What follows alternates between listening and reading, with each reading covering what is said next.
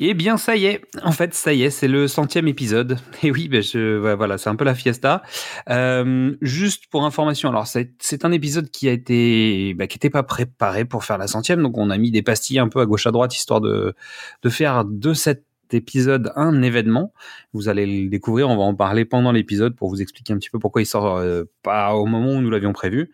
En tout cas, ça nous fait très plaisir. Merci beaucoup à toutes et à tous d'être là.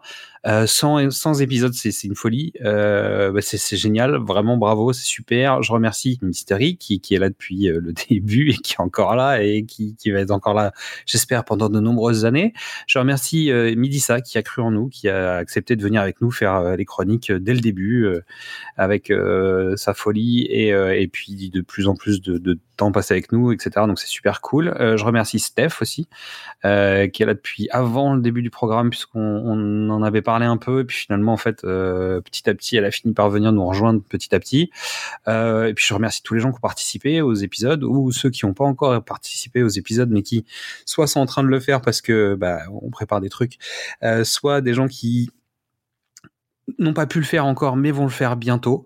Donc c'est cool. Je vous remercie vous euh, qui êtes là depuis le début, qui nous soutenez, qui partagez nos contenus, qui nous likez, qui venez nous faire des commentaires, qui viennent nous parler. Bon bref, euh, merci à vous et merci aussi à toi là, le, petit nouveau ou la petite nouvelle qui viennent d'arriver là. Merci à vous euh, et puis bah on espère euh, vous, vous proposer plein de nouveaux trucs. Bon, je pense que pour la 200e, je pense que on va arriver sans doute plus vite que prévu. Euh, vous comprendrez pourquoi d'ici quelques semaines peut-être. Euh, mais toujours est-il que la saison, bah, la saison 2 se termine gentiment là, avec l'été. Donc euh, c'est cool. on est content d'être là. On est content que vous soyez avec nous surtout. Ça c'est super. Et bah, je vous souhaite un très bon centième épisode. Alors même si bon, on, on s'est organisé hein, pour que ce soit le centième, mais je vous souhaite un très bon centième épisode. 1-1. Il m'appartient de t'interrompre pour te remercier également, et surtout, sans trop soulever le rideau des coulisses, amis poditeurs, amis poditrices, il faut savoir que dans cette aventure, je fais surtout le mariole et occasionnellement le monteur. Mais le Rémi Brica, le Géo trouve tout, la déesse Shiva de ce programme, c'est Xad, sans qui aucune des 98 émissions passées n'aurait pu exister. La 99e, c'est mon idée et c'est la moins écoutée. C'est dire. Alors, profitez bien de cette centième. Merci et à bientôt.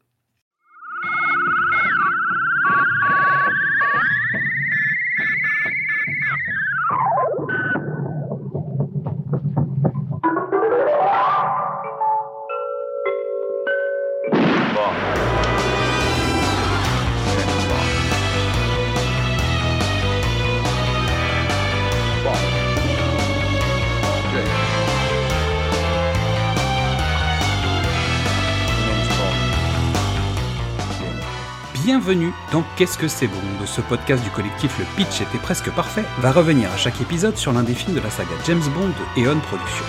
Je suis Xad et je suis accompagné de mes fidèles acolytes Midissa et Mystery pour évoquer ce film avec vous. Et pour ce nouvel épisode, nous avons décidé de faire mentir le vieil adage qui dit que l'on n'a qu'une seule chance de faire bonne impression. Pour ce faire, nous avons décidé d'utiliser une technique bien connue dans le cinéma, nous allons faire un reboot de notre premier épisode. Aujourd'hui, nous allons vous parler de James Bond et le Docteur No. Cela fait plus d'un an que nous avons lancé ce projet de podcast. Comme nous atteignons notre centième épisode, nous voici de retour, un peu à la manière de James Bond qui ne meurt jamais vraiment, pour venir une nouvelle fois vous parler de l'agent secret préféré de Sa Majesté et du cinéma. Plus d'un an que nous avons parlé pour la première fois du premier film de la saga et plus d'un an que nous avons grandi avec, évolué avec et que vous êtes là pour nous suivre. Un grand merci à vous pour votre énergie, pour vos messages, pour vos commentaires. Mais merci à toi aussi, qui vient juste d'arriver, qui découvre le pitch était presque parfait, et notre programme Qu'est-ce que c'est Bond? Bon voilà, ça j'ai fait mon petit moment guimauve, hein. bah, ça fait toujours du bien. Hein. Bref, vous avez compris, James Bond commençait à nous manquer, euh, bah, enfin, à me manquer. Euh, nous pourrions faire, euh, je sais pas, d'autres épisodes hors série, etc. Mais Why so serious? Euh, Il est temps de laisser la parole à mes comparses, mon alpha et mon oméga. Débrouillez-vous pour savoir qui est qui. Midissa Mystery, bienvenue dans votre émission. Sept mois déjà, c'est passé super vite, vous ne trouvez pas? Bah écoute, oui, oui, euh, et c'est moi l'alpha. Hein, voilà. Désolé Mystery, j'ai dit Prumps. Voilà. Toi, t'es Omega Man. Moi, je suis Omega Man, ça me convient. C'est bien, c'est pas mal aussi. Alpha Girl. Bon, qu'attendez-vous de cet épisode? Bah, des nouveaux. Que tu lâches enfin prise. À part le fait que je vous lâche un peu avec JB, est-ce qu'on a- Enfin, On pour essaie. quelques mois peut-être. Alors, déjà, des excuses personnelles. Parce que je t'ai dit à la fin de ce premier enregistrement, c'est un essai, il faudrait qu'on le refasse. Et tu m'as dit non. Ouais. Je suis très content de moi. Ouais, Donc, deux ans plus tard, triomphe, j'avais raison. deux ans plus tard. Deux ans plus tard. 100 épisodes après, on se dit, ouais, peut-être qu'une fois qu'on a vu tous les bonds, ça mériterait qu'on en reparle. C'est ça. Finalement, grandi des 25-28 épisodes sur James Bond, on n'est plus qualifié pour reparler de Doctor No. On est d'accord. On est d'accord? Qualifié, je sais pas. hein. Moi, je, je vous ai dit depuis le début, je suis pas une grande fan. Sur la fin, oui, quand c'est à machin. Qualifié, je sais pas, mais. Midi, ça, j'ai une question pour toi. Qu'est-ce que ça t'a fait de retrouver Sean Connery Ah, ça m'a fait plaisir. Voilà. Là, il m'avait manqué. Mais voilà, oui, oui, oui, une très belle. Franchement, ça m'a fait plaisir de le revoir parce que. Eh, vas-y, en vrai, vous m'avez piqué. Alors, il y a une tradition chez nous qui est premier contact avec ce film. T'étais pas là, puisque t'étais que chroniqueuse avec ta chronique Exact. dans les épisodes. Donc, quel est ton premier contact avec James Bond contre le Docteur No? Contre le Docteur No, bah, c'était euh, quand j'ai dû le regarder pour écrire cette, euh, cette première chronique, euh, pour ce, ce premier épisode de Qu'est-ce que c'est Bond Et euh, franchement, j'avais ri. J'avais ri parce que je trouvais ça complètement absurde et hors, hors de notre époque actuelle. Et notamment la scène où l'assistante. euh, L'assistante du général euh, donne des indications à, à Bond pour se retrouver dans les montagnes. Chez elle. Chez elle, oui. C'est Miss Mais- Taro. Miss Taro Incroyable. qui lui dit Viens chez moi. Mais ouais, moi j'essayais de noter, de me souvenir. Mais comment il, il a réussi à s'en souvenir sans même noter? J'ai dit, ah le mec a trop faim. C'est James. C'est James. Donc ouais, non, très bon souvenir, c'était cool. Ouais, Mystery, veux-tu changer ta version et créer un multivers au sein de notre univers podcastique? C'est-à-dire, t'as le droit de changer ta première façon d'avoir rencontré James Bond? Non, non, c'est toujours la même. Très bien. c'est toujours aussi débile. Mais, par contre, effectivement, enrichi de toutes ces connaissances, de tout cet univers, tu appré- enfin, j'apprécie différemment le film. Voilà, il y a un peu de, de désuétude, de nostalgie, de, de ridicule, oui, mais voilà, on... j'ai pris plus de plaisir à revoir pour préparer cette émission qu'à voir pour la première. Ah, ça c'est vraiment aussi. hein. Donc, moi, ma version change pas. C'est une rediff télé. Je sais plus quand est-ce que je l'ai vu. Là, je commence à l'avoir bien vu, là, le film. Et je pense que j'ai plus envie de le voir pendant un certain temps. Ah, Parce que là, je, l'ai, je, l'ai- je peux dire qu'on a passé l'étape de je l'ai saigné, en fait. Je l'ai vu deux, trois fois pour préparer l'émission. Euh, et surtout, petite nouveauté de cet épisode, j'ai lu le roman. Ah. Quand j'ai lu que celui-là, j'ai pas lu les autres. J'ai lu ce roman en disant il faut que je le lise. Et je l'ai lu dans deux formats différents. Je l'ai lu en roman et je l'ai lu en comic strip. Donc on en reparlera. Je vais faire la mouche du coche pendant l'épisode à dire non, c'était pas comme ça dans le roman, c'était mieux dans le roman quand même.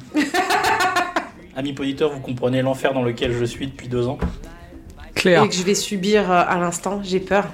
Et surtout, là, pour la petite histoire, euh, le Covid a eu raison de cet épisode parce que normalement cet épisode devait sortir au 1er avril, ça devait être notre blague du 1er avril de l'année à dire on reboot le- la série. Indirectement, c'est peut-être un message pour Eon Productions qui est de dire les gars, vous avez déjà les scénarios, vous, ça fait 25 films que vous refaites à peu près le même. Recommencez du début, je veux dire, soyons clairs, allons-y, faisons le Docteur No en premier épisode avec un nouveau comédien. Ce qui est, pourquoi pas, un- un- un message. Et malheureusement, le Covid, chez moi, chez Mystery, bah chez Midissa, tu l'avais déjà eu, mais Ouais, euh, je l'avais déjà eu là. on a eu des problèmes à s'organiser aussi pour se Oui, ça a retrouver. été compliqué, ouais. Et donc, bah, pas d'épisode du 1er avril, on a fait une pastille rapide à l'arrache euh, 24 heures avant euh, pour juste marquer le coup, mais en fait, on s'est chié complètement. L'année dernière, on avait sorti un hors-série spécial Bond sur le premier jeu vidéo. Oui. Qui était euh, Au 1er Everything avril. or Nothing l'année dernière Exactement. pour le, le 1er avril. Donc cette année, on pensait vous livrer cet épisode qui va sortir je ne sais pas quand parce qu'on a une programmation au mois de mai-juin qui est quand même super serrée et l'été va être tendu. Je sais pas. On vous dit rien pour l'été parce que c'est encore secret, mais Oui. euh, ça va être compliqué, je crois. Mais on va trouver un moment, on va vous l'offrir comme ça, cadeau, euh, je sais pas quand. Il sortira quand il sortira. Ouais, c'est ça. Mais bon, on revient. Voilà, we are back. Toujours. Allez, c'est parti, on va commencer l'émission et c'est Midissa qui va vous présenter la fiche technique de ce film. J'accepte la mission. Donc, titre original de ce film, Docteur No. Sorti en 1962, réalisé par Terence Young. Euh, il dure 105 minutes. En acteurs principaux, on retrouve évidemment Sean Connery dans le rôle de Bond, Ursula Andress dans le rôle de Oni Ryder, Joseph Wiseman dans le rôle de Dr. Julius No, Jack Lord dans le rôle de Felix Slater, Bernard Lee dans le rôle de M et Lois Maxwell dans le rôle de Miss Money Penny. Euh, pour la musique du générique, euh, c'est James Bond theme, hein, Monty Norman, arrangé par John Berry. Le pitch, lui, qui va le tenter d'ailleurs? Parce que moi j'en ai un. Et- Bah, t'as la, nou- t'as la nouvelle des épisodes longs. Bond. Ah, Amuse-toi, Donc je sors le mien d'abord. Vas-y. Ok. Et après, on vous donnera une- la version euh, originale qui est, euh, je pense, tout à fait acceptable. Enfin, je... Alors, James Bond part en vacances aux Caraïbes pour travailler. Sa mission, retrouver un agent disparu et sa secrétaire. Travail périlleux qui va lui demander de savoir ne pas parler chinois. Voilà. Pas mal.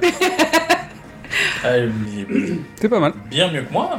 T'as quoi, toi? Arrête, Asie. Ah, Moi, je suis euh, factuel. Un agent anglais part enquêter sur l'attaque de la cellule du MI6 en Jamaïque qui tentait d'expliquer les perturbations qui menacent le lancement des fusées de Cap Canaveral. Ça marche, Efficace. ça marche, ça marche. Le mien, quand James Bond fait son entrée, c'est forcément en fanfare. Premier épisode. Bah, c'est pas le premier épisode, c'est le premier film. C'est le premier film. ouais. Bah, c'est le premier film et demi. Parce que le vrai premier film s'appelle Casino Royale, il est passé à la télévision, c'était un téléfilm américain qui a moyennement marché. Donc c'est le premier long métrage. Et en fait, pour la petite histoire, ils ont choisi Dr. No pour des raisons entre guillemets de censure et deux de financement, parce que quasiment tout le film se passe à la Jamaïque. Ce qui fait que ça fait deux sets de décors, c'est-à-dire c'est Pinewood et la Jamaïque. Sachant que Ian Fleming ayant une maison sur place, il connaissait plein de gens qui connaissaient plein de trucs et plein d'endroits. Et donc, résultat, euh, Ian Fleming a placé un de ses amis qui s'appelle Chris Blackwood, qui s'est occupé de repérer tous les lieux de tournage pour l'équipe. Chris Blackwood, qui deviendra le patron d'un label de musique qui s'appelle Island Records, qui a donc signé Bob Marley, notamment. Bob Marley qui est venu faire des essais hein, pour le, le- le film, euh, qui a, dans, dans la séquence en fait où ils sont dans le bar, il y a un groupe de musique qui joue. Mmh, Et, c'est Et ils ont vu Bob qui Marley, chante, mais qui euh, n'était pas vraiment prêt à faire ce genre de truc. Et Chris Blackwell, qui a acheté euh, GoldenEye, donc le- la maison d'Ian Fleming, plus tard. C'est lui qui a racheté la maison. Donc le mec, en fait, est arrivé en dépannage, tu vois, en mode euh, je te présente un pote, je sais pas quoi. Grâce à l'argent du tournage, il a pu se monter son label de musique. Et le mec est devenu genre un des tauliers de la musique euh, bah, des, îles. Et, euh, et voilà. Grosse fortune, quoi. Ah bah, Island Records, c'est un, des plus gros pourvoyeurs de pop euh, au monde. Il y a. Katy Perry, Maria Carey, Bieber sont chez eux. Ah, bah, le gars, le gars a juste commencé en étant Il, a, il, a, Il- il est régisseur. Extérieur en fait de, de, de, de Dr No. C'est-à-dire c'est comme ça qu'il a commencé à, à- C'est son premier job. C'est son premier job en tout cas. Il avait sans doute un Oui, job avant, ouais, mais ouais. euh, parce qu'en gros. La Jamaïque à l'époque c'était quand même un comptoir euh, anglais. Ils venaient de récupérer leur indépendance plus ou moins au moment du tournage. Et, euh, et en fait il y a pas mal de fortunes qui étaient installées sur place. C'était un peu leur villégiature. Donc résultat il y avait beaucoup d'anglais un peu cotés. Donc t'imagines que Blackwell très certainement venait d'une famille avec des sous. Ian Fleming lui-même étant là pour ça en fait. Voilà, ça c'est pour la mise en bouche. Donc le pitch officiel, le chef des services secrets de Sa Majesté britannique M envoie en mission à la Jamaïque l'agent spécial 007. James Bond enquêtait sur la disparition de, de l'un de ses collègues. L'espion va affronter la puissance maléfique du spectre, organisation criminelle qui vise à la domination du monde, personnifiée par le redoutable Dr No. Au gré de ses aventures, il rencontrera la sublime Honey qui surgit de l'eau vêtue d'un bikini blanc. Ça c'est dans le film. Oui. Parce que dans le roman elle est toute nue. Oui, bah ça. Ça oui, commence. Ça commence. Ça commence. Les yeux. Alors, Merci. En fait, En fait, alors dans le en roman, fait, page dans le roman, 788 de mon recueil, Ligne 12. il est inscrit. Q m'a fait passer un étui à cigare. Il a dit que si je le tournais à droite, cela pourrait ouvrir un mur, mais si je le tourne à gauche, ça je vais pouvoir lancer la bande-annonce de James Bond contre Dr No et la finesse de sa version française. Je m'appelle Bond. James Bond. Mes instructions étaient formelles. Je devais partir pour la Jamaïque dans deux heures. J'ai licence de tuer. Vous m'avez fait manquer ce coup. Vous ne manquez rien. J'ai décidé enfin d'accepter l'invitation. Je dois partir immédiatement. Alors que ça recommençait à devenir intéressant.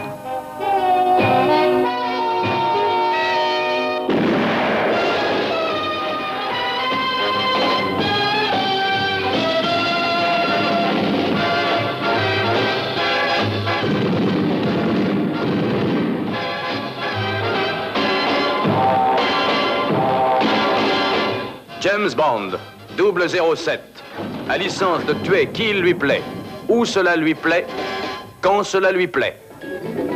Des clubs élégants de Mayfair aux boîtes de nuit d'une île exotique. Bonsoir. Dites, qu'est-ce qui vous paie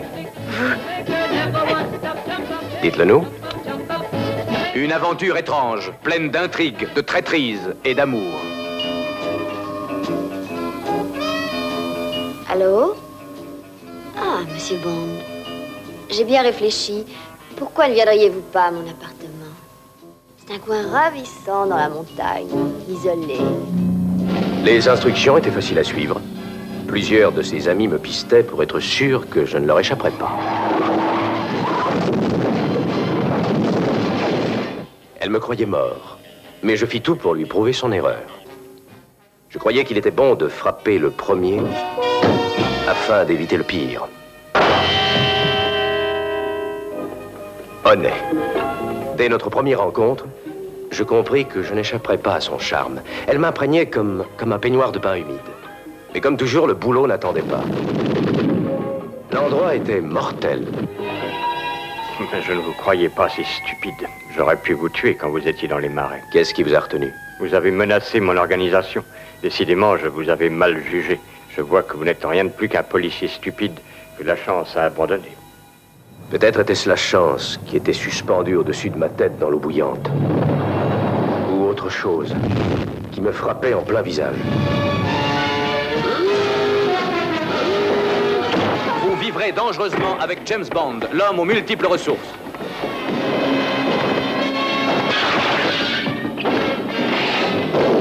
Un film d'action explosif, d'après le roman qui a passionné des millions de lecteurs. Des aventures exotiques extraordinaires.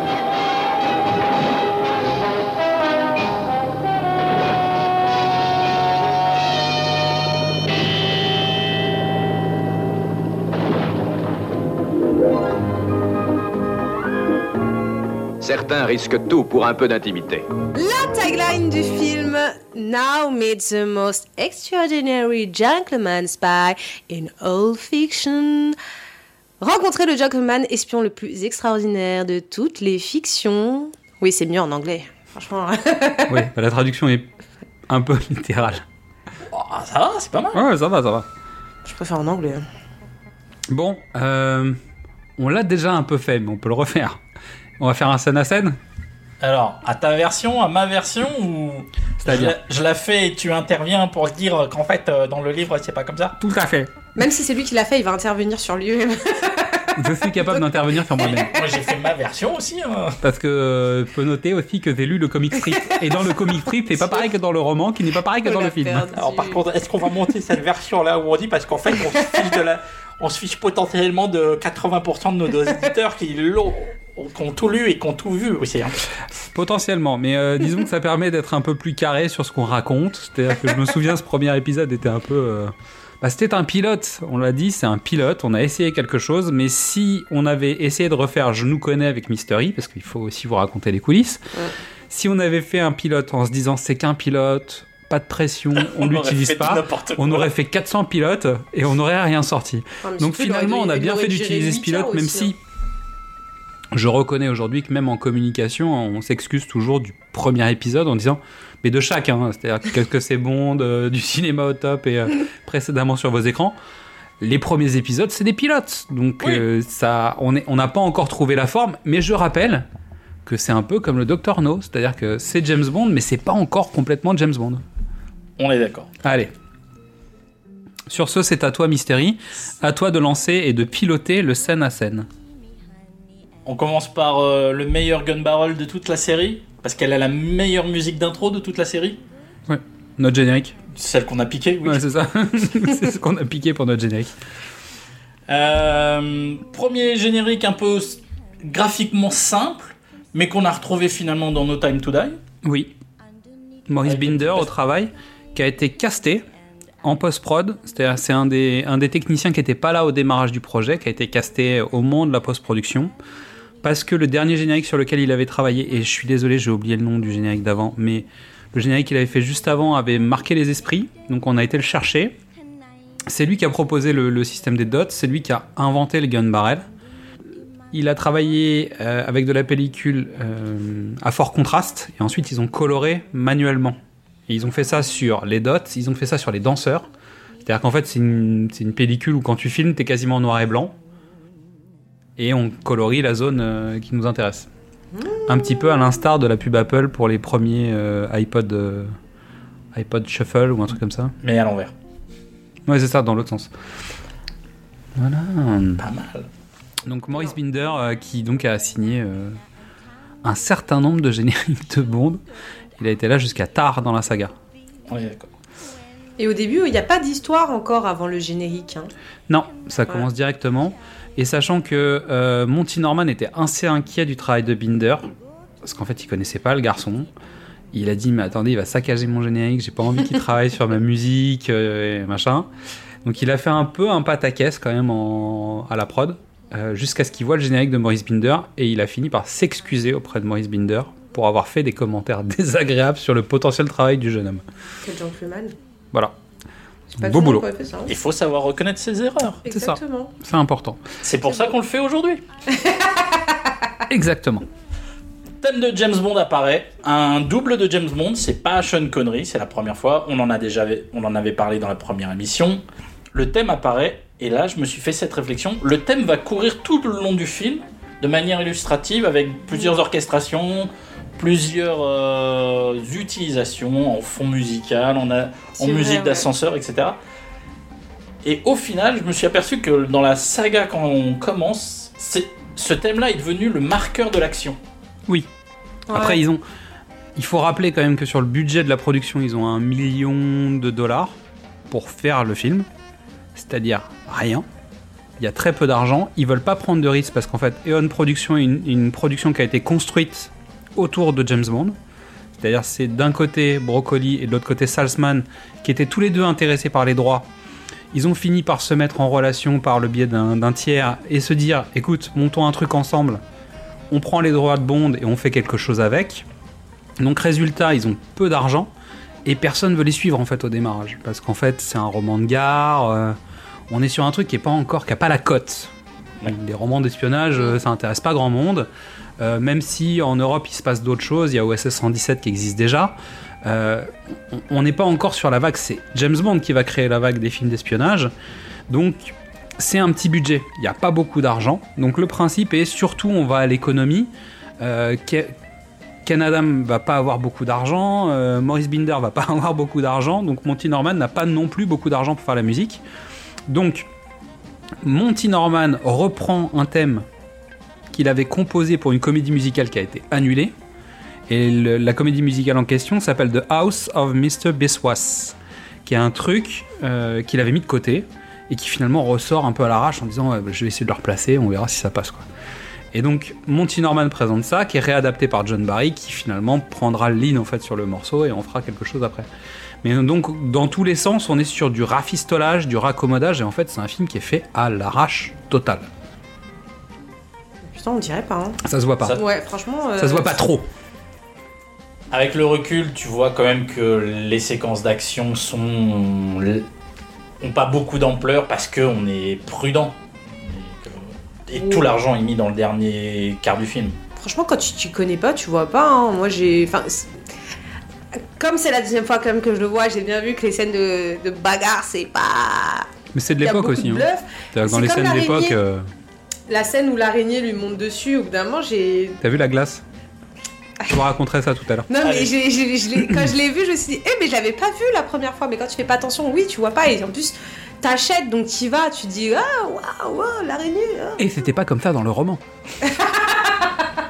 Je vais pas faire cette voix pendant Il toute l'émission, promis, je vous jure. Non, il va le faire toutes les 10 minutes. Challenge accepté Donc, on commence vraiment l'histoire. Nous sommes à la Jamaïque. Trois petites souris aveugles qui se promènent, qui retrouvent euh, un gentleman euh, dans un club anglais, euh, entouré d'amis. On va payer sa tournée. Je reviens, bougez pas. Et puis les petites souris finalement sont assez létales. Hop, pif pof, c'est terminé, on y va, emballer c'est pesé. Tout. On retrouve euh, la secrétaire qui s'apprête à passer une communication avec euh, Londres. Pareil, tout d'un coup, coup de Trafalgar. Et Londres n'apprécie pas qu'on la ghost. Clairement. Le ghost. Clairement. Donc l'histoire en fait raconte dans le roman en tout cas que Strange Ways tous les soirs joue aux cartes avec ses collègues Ouais. et amis qui sont euh, des locaux. À la même heure tous les jours il les quitte pour aller passer la communication au MI6. Et la règle est la suivante il y a un appel à heure fixe. Si l'appel ne se passe pas, 30 minutes après il y a un appel bleu. Et 30 minutes après l'appel bleu il y a un appel rouge. Et si les deux réponses bleues et rouges ne sont pas euh, efficaces et qu'on a personne en ligne, on lance l'alerte générale. C'est-à-dire qu'il y a un problème en local. Et ça marche ici dans le film, parce que c'est une des rares fois où on voit toute l'organisation. Vraiment, il y a une chaîne de commandement, le standardiste qui passe à son chef, qui passe, machin, etc. C'est quelque chose dont on avait parlé. euh, ça rappelle euh, les meilleurs euh, moments de au service de la France. Tu m'étonnes. Londres, c'est parti. On essaye de. On donne une première alerte, l'information remonte, et on se dit il nous faut un certain James. Où est-ce qu'il où est, qu'il est à cette heure avancée de la nuit? Évidemment, au cercle. Donc ça, c'est dans votre version. Oui. moi, pour moi, il est en arrêt de travail. Alors, alors déjà, tout de suite, vous entendez bien, c'est notre version. Lui, oui, oui, lui il est passé à une sphère Ouais, supérieure. dans un Sors de autre notre univers. groupe. Très non, c'est juste pour dire, dans le roman, euh, donc le roman n'est pas le premier roman de. Fleming. Euh, le roman vient après Bon baiser de Russie et c'est le septième roman. C'était donc le plus simple à adapter euh, pour des raisons de contraintes et sans doute d'argent, très certainement. hein. on Sûr. le disait tout à l'heure. Donc normalement, à la fin de Bon baiser de Russie, James Bond a été empoisonné avec un poison à base de poisson fugu. Fugu Oui. Fugu Fugu. Fugu. Fougou, le Ah, poisson bulle, c'est ça Poisson fugu, le poisson euh, japonais. Oui, le bulle. Ouais, exactement. Euh, à la fin de Bon baiser de Russie, et la demoiselle qui l'accompagnait est décédée. Donc lui, il a été plusieurs mois, euh, plusieurs mois de mis de côté. En fait, il a, il a pris des congés parce que euh, il- a eu du bol de s'en sortir. Évidemment, c'est un roman grâce à un double miracle. C'est-à-dire que quelqu'un a considéré qu'il avait été empoisonné au curare, donc il a pu le soigner correctement, etc. Et en plus, quelqu'un est arrivé sur place au moment où il était mal et lui a fait des massages cardiaques et, euh, et l'a réanimé le temps qu'on l'emmène à l'hôpital. Bol sur bol sur bol sur bol. Ah, c'est peut-être le médecin de chevènement, on va savoir. On Peut-être. Chose Parfait. qui n'arrive jamais dans les Donc films. plusieurs hein. mois de con- convalescence, il revient et M, qui considère qu'en fait Strange Ways est juste parti avec sa secrétaire et qu'il n'y a, pas anguille sous roche, puisqu'en fait tout a été laissé en, en état. Donc en fait il considère que Strange Ways est juste parti avec sa secrétaire. En amoureux. dis- ils ont euh, disparu en amoureux, la secrétaire venait d'arriver en poste. Il se dit ouais Strange Ways est tombé amoureux, il s'est barré en fait avec sa secrétaire. Et donc il prend James Bond et il lui dit vous êtes en convalescence, vous allez revenir doucement, on vous envoie à la Jamaïque, c'est la fin de vos vacances. Ok. Donc va juste voir ce qui se passe en Jamaïque et tu nous fais ton rapport, mais concrètement il se passe rien en fait. Sauf que James malheureusement va tomber dans le panier de crabe de, de Crab Key. Mais est-ce que le, le contexte euh, des fusées euh, de Cap Ça, ça l'aide aux rien. Américains, euh, Ça change rien. ça, même le, contexte global de- de- du roman est le même. Ou à peu près. Il y a plein de petites différences dont on parlera. C'est des micro-différences. C'est des relations entre les personnages. C'est toujours, c'est toujours le même rapport avec le Docteur No. euh, le Docteur No a un bagage qui est quasiment identique à celui du roman. euh, ça change pas grand-chose. Il y a des petites choses qui changent, mais c'est pour des raisons de budget. euh, ou des raisons du fait que comme les personnages ne... On, on arrive dans le septième roman. Donc, par exemple, Félix Leiter, ils se connaissent déjà. Alors que là, en fait, il le rencontre pour la première fois. Quarrel, il le connaît déjà aussi. Donc ils ont une- on sent qu'il y a une vraie relation entre James et Quarrel dans le roman, alors qu'en fait là, il le rencontre, il le découvre. Ok. Voilà. Et donc ça change un peu, notamment la scène du dragon, euh, Oui. évolue beaucoup parce que le- la perte de Quarrel pour James Bond est différente euh, dans, dans la, dans Ouais, la version du roman. ouais. Très bien. Mais avant tout ça, il y a une vraie première rencontre entre euh, une femme euh, à la classe euh, indéniable. Vesper... euh, non, pas Vesper. Non. Oh, pardon. Sylvia... Oups Sylvia Trench. Mais on est d'accord que c'est le, c'est le modèle de, toutes les James Bond girls classe. Oui, Il y en a des pas classes, et puis il y a. Qui est pas classe? Il y a Eunice. Et qui? Bah, Il y en a des pas classe. hein. Ah, il y en a. la- Good Night, euh, Good Night, elle est pas classe. Good Night, elle est pas classe. Non, elle est pas classe. La, la, la- la petite écervelée blonde. euh, Oh mon dieu. De l'homme au pistolet d'or. je l'avais grave. oublié. Ah, voilà. Qui finit Elle- dans le coffre de la voiture. Ah, mais moi, quand c'est comme ça, là, je, Elle, pas classe. je culte. Je, c'est- ok. Caroline Monroe, très excitante, mais pas classe. Pas classe du tout. Non, mais oui, c'est c'est vrai que là, on est sur euh, du trench. Donc, Sylvia. Eunice Gayson, amie personnelle de Sean Connery, amie personnelle de Terence Young aussi, euh, accessoirement. Elle connaît toute l'équipe. Hein. Terence Young, en fait, est très famille. Bah, c'est surtout, on a la fin de l'univers des, des- des grands studios où, en fait, le réalisateur connaît les comédiens, qui connaît les techniciens, ses chefs opérateurs et machin. Donc, Eunice Gayson fait partie plus ou moins de l'entourage de, de Young. Young a déjà fait travailler Sean Connery, il a déjà fait travailler un certain nombre de comédiens. Donc, en fait, il les connaît quasiment tous. Ouais, ils font des soirs Et ensemble et euh, donc, euh, il connaît Lois Maxwell aussi. Lois Maxwell, à l'époque, a des problèmes financiers pour gérer sa famille. Et donc, elle a appelé Terence Young en disant Est-ce que tu aurais pas un job à me proposer? Ils lui ont proposé le rôle de Trench, de Sylvia Trench. Elle a refusé. Elle a pris celui de Miss Moneypenny en demandant d'avoir un bagage historique et pas juste être la secrétaire de service. Je pense qu'elle a bien fait. Euh, le personnage de Sylvia Trench devait revenir dans six films au départ. Et finalement, elle en fait deux. C'est le fameux euh, Ouais. fusil de Chekhov dont on parlait dans le premier épisode. Et euh, à la base, elle devait faire euh, plus de films, mais finalement, ils se sont dit que ça servait pas. Il devait y avoir une relation entre les deux qui était récurrente, c'est-à-dire que Bond devait avoir une relation sentimentale avec Sylvia Trench, Mm. mais il reste l'agent, donc il part et il revient. Euh, et, et c'était le principe. Eunice Gayson, à l'époque, au moment du tournage, en fait, elle est en train de monter sur la mélodie du bonheur, je crois, à Broadway. D'accord. Donc elle est à New York quand le tournage se fait à Londres et en Jamaïque. Et donc en fait la séquence notamment dans l'appartement de James Bond se fait à New York. Parce Oui. qu'elle ne pouvait pas se déplacer, elle avait euh, 8 représentations par semaine, donc elle ne pouvait pas euh, aller sur le tournage. Ils avaient acté le truc, donc en fait ils sont venus tourner à New York. D'accord. voilà. Donc il y a eu un après-midi euh, de tournage. Et surtout on visite l'appartement de James Bond. Pour la première qui est fois. rare. Bah, pour la première fois, évidemment, puisque c'est la, la première fois. Donc. Mais oui. Après, c'est pas une grosse visite hein, quand même. On Non, a- ça va vite. Hein. On franchit pas, on franchit à peine le pas de la porte que. euh, Après, euh, moi je m'inquiète de la sécurité de James. parce Oui, oui, oui. Ah ouais. Ça marche pas. Donc, Il faut savoir qu'en fait, dans la vie de James Bond, il y a une femme de ménage, il y a quelqu'un qui s'occupe de son, de sa maison. Et en fait, euh, on n'en parle pas jamais, on la voit jamais dans les films. hein. Mais dans les romans, en fait, il y a quelqu'un qui s'occupe de chez lui quand il est pas là, et qui va même continuer à payer le loyer quand il va mourir. Donc là, je sais pas si vous avez entendu ma voix, mais je mets des guillemets. Les, les séquences où en fait James Bond disparaît et n'est plus là, et donc on pense qu'il est mort, elle continue à payer le loyer quand même au cas où. Ouais. Donc c'est sans doute elle qui a ouvert à Sylvia Trench, euh, sans doute. ou c'est son Woodhouse, euh, pour reprendre un terme d'Archer. Peut-être. Donc, petite, euh, petite séquence de jeu entre euh, Sylvia Trench qui, qui, qui dit Trench, Sylvia Trench, et donc implique euh, la, rép- la réplique la plus connue du cinéma occidental. Finalement, c'est sous l'impulsion d'une femme. C'est. Il n'y a, pas de- y a pas de mystère. Mais c'est elle qui donne le ton, le tempo. Oui. Et donc Terence Young a piqué la présentation, alors pas, pas la- le phrasé, hein, mais la façon de présenter son personnage principal. C'est-à-dire qu'on voit Mm. James de l'autre côté de la table, on voit ses mains, on voit son épaule, il est en amorce, il est jamais là, et on finit par le découvrir au moment où il s'annonce, sous le couvert de ce que Sylvia Trench vient de dire. Et en fait, ça, Terence Young, il l'a piqué à un film de 1939 qui s'appelle Juarez et Maximilien.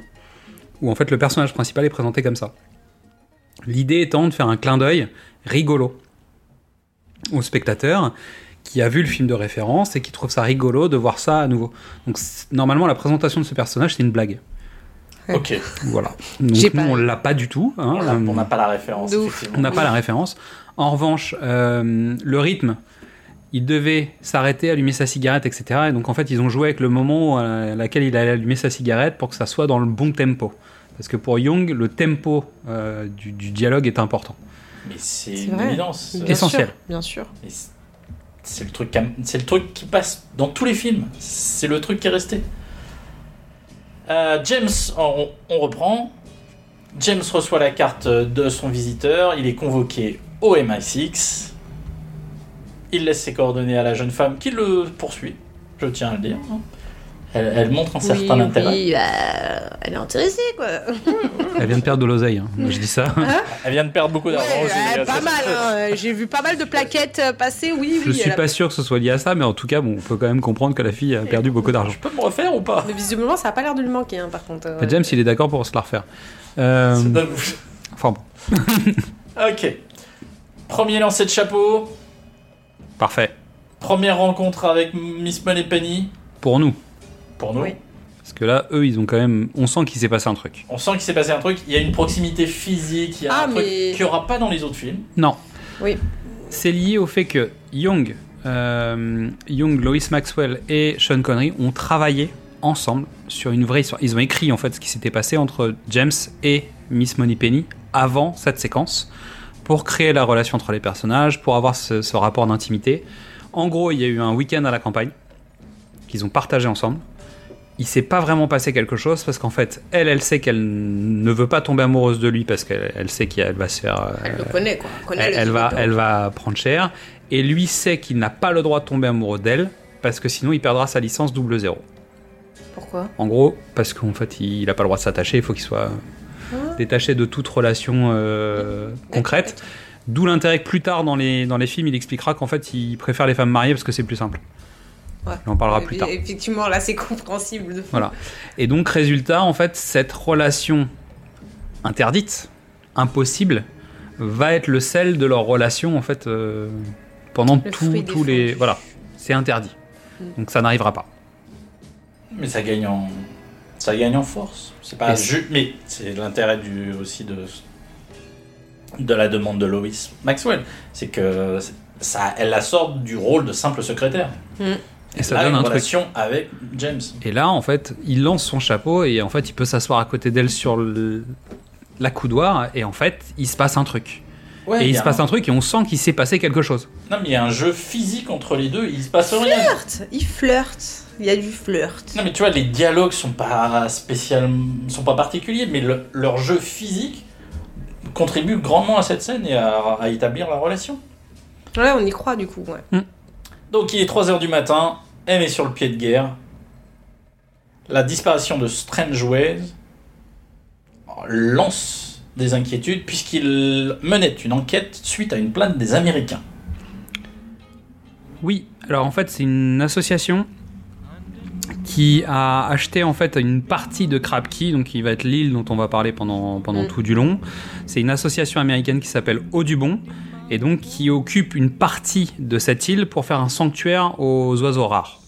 Donc cette île normalement elle est, elle est habitée par des flamants roses et donc c'est une zone à guano. Le guano c'est de la merde d'oiseaux hein, mais qui sert d'engrais. Et en fait c'est à un moment où le prix du guano a explosé. Et donc le Dr No avait racheté cette île dont personne ne voulait vraiment. Tout le monde s'est dit qu'il allait faire beaucoup d'argent avec le guano, ce qui a été euh, pendant un temps possible, mais au moment où l'histoire arrive, en fait le guano vaut plus rien. Et donc résultat, cette île, on comprend pas trop l'intérêt euh, d'avoir ça, mais l'association occupe une partie avec son parc à oiseaux, et de l'autre côté, il y a le Dr No qui fait quelque chose avec du guano.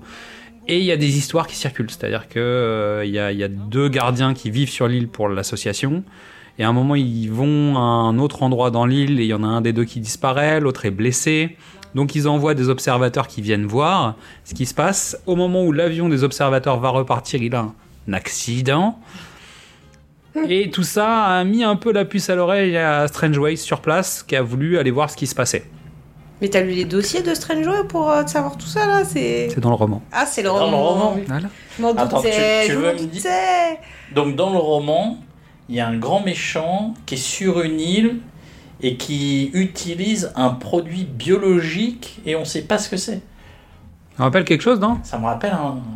Ça, peut- ça peut servir de base à un, un autre film. Ouais, Une base, une base peut servir de base à un De autre film. et de sur C'est base, ouais. je- C'est sûr que le, le guano a plus d'importance dans le roman. On en parlera Ah plus, ouais. Oh. mais on en reparlera tout à l'heure. Après, oui, je comprends qu'en 62, tu te dises non, le guano, c'est pas, c'est Ouais. pas un sujet qu'on va aborder au cinéma. Non, c'est pas glam, c'est pas James, non. non. Donc, souci de direction d'un missile euh, lancé depuis Cap Canaveral, les Américains s'apprêtent à envoyer un vol habité. L'éch- L'échec du lancement des missiles pose problème. Strangeway faisait équipe avec le meilleur ami de Xad. J'ai nommé Félix Slater. James connaît son nom, mais pas la personne. Non, pas encore. Dans les romans, ils se connaissent déjà. En fait, En fait. Ceci étant, le saviez-vous? James part à la Jamaïque. Attends, il y a un moment important quand même dans le film avant ça. Ah, il- On il appelle, rentre- on appelle quelqu'un. Quelqu'un vient, le maître d'armes vient, débarque. Ah oui. Potentiellement, c'est Q. Ça devrait être Q Ça, qui ça est pas pourrait être Q, qui est pas encore Q. Parce que dans le roman, il y a déjà Q. Non. C'est un maître d'armes qui vient, euh, qui vient et qui explique à James que tous les agents 00 vont devoir rendre leur Beretta pour récupérer le fameux, le fameux euh, Walter PPK. À savoir que dans le roman, il explique qu'il a essayé un certain nombre d'armes à feu. Il considère que le Walter n'est pas le meilleur possible parce qu'il y a un autre euh, revolver russe et un autre euh, Takarev euh, russe et je sais sais plus quel revolver chinois qui sont de meilleure qualité. Mais il trouve que le format, le poids, etc. est plus intéressant pour un agent double zéro, notamment sa détente un peu souple. Trouve que c'est plus pratique et qu'il est plus petit. Et surtout, on trouve ces balles partout dans le monde. Et donc j'avais déjà expliqué dans le premier épisode que c'est suite à un courrier de lecteur que Ian Fleming a changé le revolver de James Bond. Oui. Le nom du, du maître d'armes qui vient est tiré du nom de la personne qui lui a écrit le courrier. Et donc en fait, euh, Ian Fleming a intégré cette information dans le roman et il fait changer l'arme de Bond parce que quelqu'un disait que le Beretta qu'utilisait Bond était une arme qui était plus pour les femmes que pour un agent secret. C'est élégant, c'est la classe. Voilà, tout à fait. Ok. Il met beaucoup des noms des- des- de ses amis en fait dans les romans. C'est-à-dire que régulièrement des personnages, euh, quand ils n'ont pas des noms de merde, hein, parce que bon, on peut quand même le dire, euh, L'ensemble il y a quand même des noms de Ouais, merde ouais, dire qu'il n'y a pas une Honey Rider Non, il n'y a pas d'Honey Rider. Mais souvent, en fait, les personnages secondaires vont avoir des noms d'amis de Ian Fleming. Est-ce que tu veux dire qu'il existe vraiment un, Monsieur un Félix- Strangeways. Un Félix. euh, Later, peut-être. oui. Bah, je rappelle que James Bond, c'est le nom d'un ornithologue Oui. qui était ami de Ian Fleming et il avait son livre et on voit le livre d'ailleurs dans, dans le film hein, à un moment. Ah ouais Ouais, tout à fait. Et d'ailleurs, ils en font une blague, tu sais, dans euh, Meurt un autre jour. Quand Ouais. Pierce Brosnan regarde les oiseaux, bah, tu sais, à Cuba, Oui, regarde ouais. la base des méchants avec ses, ses- et puis que l'autre sort de l'eau Oui. tu sais, bah, et qui lui dit ouais je suis ornithologue, je regarde surtout les oiseaux de nuit et que d'un seul coup il se retrouve au lit, tu dis mais comment le gars fait pour finir avec elle au lit quand il parle des oiseaux? Et après tu comprends que c'est un agent double, tu fais ah d'accord c'est pour ça qu'elle couche. En même temps, Pierce Brosnan, euh, il pourrait être euh, dentiste, euh, éboueur. euh. Je te jure. Ornithologue. Si, il me, il me soigne mes carrés quand il veut. hein. Il n'y a pas de souci. Donc James rentre chez lui pour se préparer. Et là, visiteuse surprise. Sylvia est là, prête, offerte, intéressée. Très Prête, intéressé. comme t'as dit, elle est Prête. En talon avec sa chemise. Elle a eu le temps de se servir, elle a eu le temps de. Voilà, elle joue à- au, euh, au bowling, j'allais dire, mais non, au golf. euh, voilà, euh, elle a pris ses aises. Elle a pris sa place. Clairement, elle a installé. Bonjour. Franchement, le culot. Et il rentre avec le flingue et elle a même pas peur. Ah, J'avoue, elle tremblait même pas. hein. Parce qu'en fait, James rentre chez lui, se rend compte qu'il y a quelque Ouais. chose qui va pas, donc dégaine son arme, ouvre la porte, accroupi et plan super où en fait on voit ses jambes magnifiques avec ses talons, elle est en train de jouer au golf dans, le- dans la chambre et elle l'attend. Donc il la braque avec une arme et elle moufte pas en fait. Alors qu'ils sont censés se revoir le lendemain. Non mais surtout ils se connaissent pas. Ils se tu, connaissent fais- pas. tu vas chez un mec, donc déjà bizarre, le mec te braque, donc déjà le gars est un, Alors, un non, non, profil particulier quand même. Non, excuse-moi. Tu entres chez une personne non, non, non invitée, tu fais profil bas. Ouais, mais le mec sort un flingue. T'as déjà eu beaucoup de rencarts ou même si tu vas chez quelqu'un, tu t'attends à ce que la personne soit capable de te sortir un flingue. C'est parce que tu vis dans le 15e. Moi, j'ai vécu dans le 93. euh, T'arrives dans un immeuble où t'es pas invité, t'as le droit à un flingue. Je suis désolé. Ah, il y a moyen, tu regardes. Le flingue sont dans les yeux généralement, et ça, ça te fusille du regard. Mais euh, déjà, nul. Moi, j'ai jamais vu où t'arrives chez toi, il y a quelqu'un qui est là, qui a pris ton pyjama normal, il est là, il joue avec tes jouets. Et tout va bien, genre, euh, tu entres, il est même pas surpris. euh, Enfin, Et vous savez pas que Mélissa porte un de mes pyjamas là en ce moment fallait pas le Parce qu'elle est venue chez moi un peu plus tôt. Euh, mais pourtant, euh, bon voilà. Bref, Non, moi, j'ai le droit. En plus, j'ai prévenu. Et on arrivait en même temps, en plus. c'est vrai, Donc, je t'ai ouvert la porte. Voilà. Ok.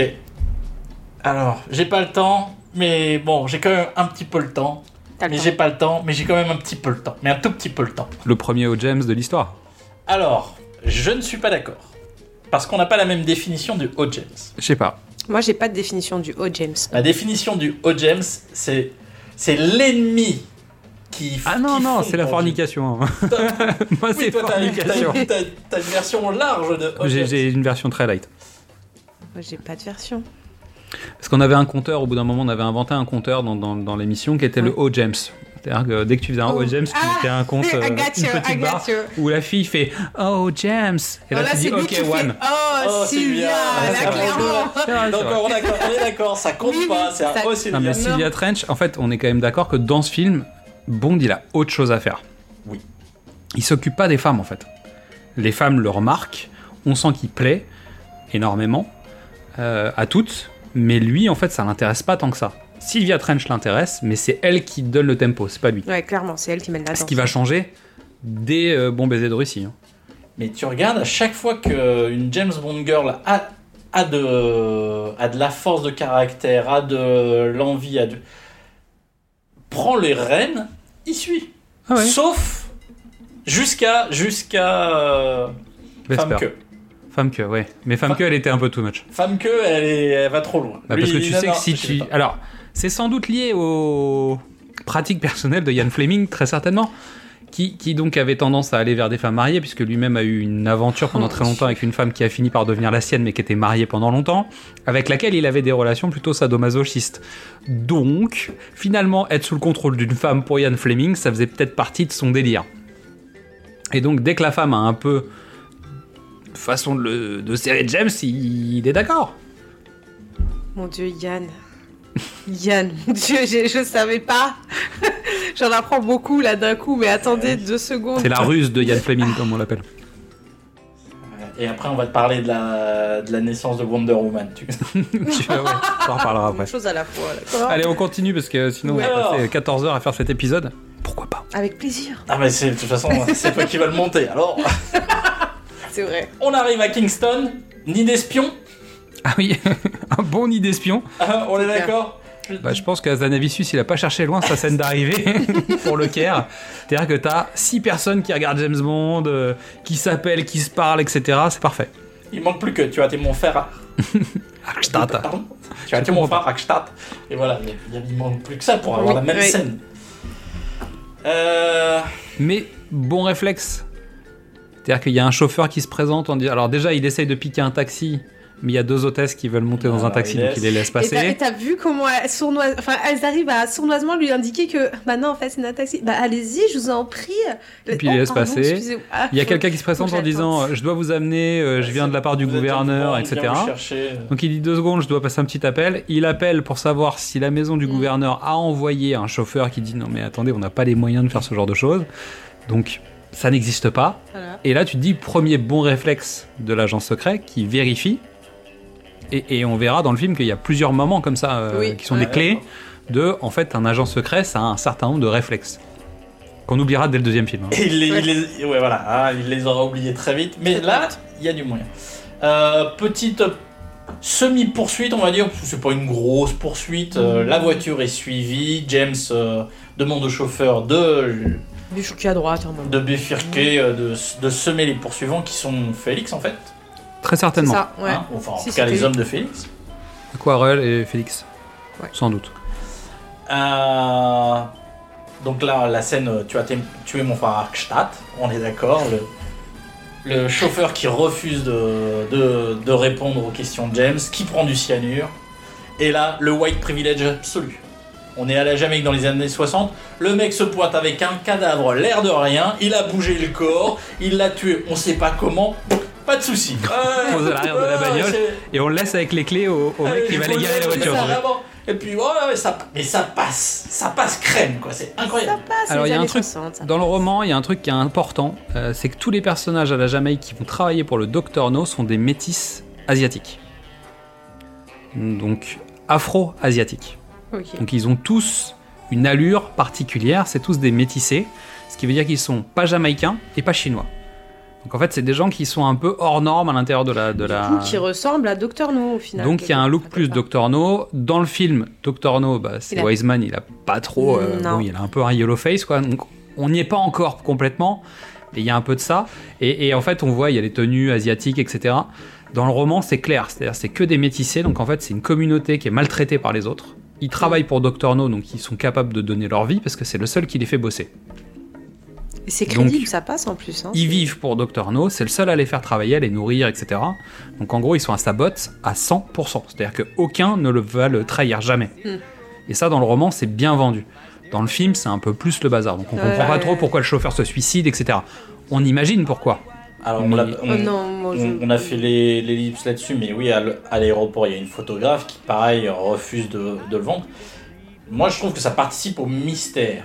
Clairement. Qui est cet homme que les, pour qui on est prêt à mourir ou, ou à se faire péter le bras? Ça marche. Mais dans le roman, c'est un. Il y a une histoire de communauté en plus qui renforce ce lien fort avec Dr. No. Ouais, parce qu'on le voit pas hein, dans le film. hein. Pas du tout. Déjà, le premier, Kim Jones, c'est ça? Hmm. il, il a l'air plus mexicain qu'autre chose. C'est clair. Euh, la fille, oui, elle est clairement asiatique. Euh, T'as beaucoup de, de Renois aussi qui sont là. Il y a un mélange. Moi, je comprends pas. Habitué, habitué des films de, habitué des films de Terence Young, le, le comédien en question, a demandé s'il pouvait revenir dans un prochain James Bond après. Et il lui dit bah non, t'es mort dans celui-là, tu peux pas revenir en fait. C'est pas possible. Euh, hein. James arrive au palais du gouverneur. Il veut rencontrer les joueurs de la table. Il veut aller chez Strange Ways.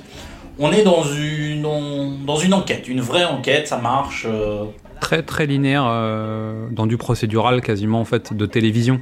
Ouais. Si, si on était dans, un, dans une série télé, c'est du procédural. Il y a eu un crime, on arrive, on veut rencontrer les différents interlocuteurs, leur faire passer un interrogatoire et savoir qui est coupable, en gros.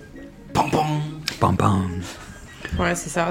Doup, doup, doup, doup, doup. Euh, on en avait parlé lors du, pi- du pilote premier épisode. Les précautions que prend James dans sa chambre d'hôtel pour, pour s'assurer. Magique. C'est dommage qu'ils le refont pas après. Parce que, tu sais, ces petites astuces d'espion, on- moi, j'aime bien. Moi je trouve ça super. De Ouais, ouf. c'est le sel du film. ouais. C'est c'est vraiment des, des très belles choses comme ça. Après, bon, une fois que tu l'as fait, c'est compliqué de le remettre dans tous les films. Non, mais de Mhm. nouveaux trucs. Là, ils en ont mis deux. Euh, le cheveu et le- la, la poudre que tu mets sur le truc. T'en mets un, deux par, par film. On en retrouve d'autres dans les premiers, surtout chez Sean Connery, c'est-à-dire que dans Bon baiser de Russie, il y en a d'autres. Il y a la séquence aussi où euh, il est dans sa chambre et qu'en fait, il imagine que quelqu'un est rentré dans sa chambre et que la caméra suit le parcours du mec en question, donc il finit par ouvrir le placard pour tomber sur le gars. Parce qu'en fait, il a imaginé le parcours du mec, ça c'est dans Opération Tonnerre, je crois. Je crois. Et on se retrouve avec des moments comme ça qui sont des, des- finalement des gimmicks d'agents secrets.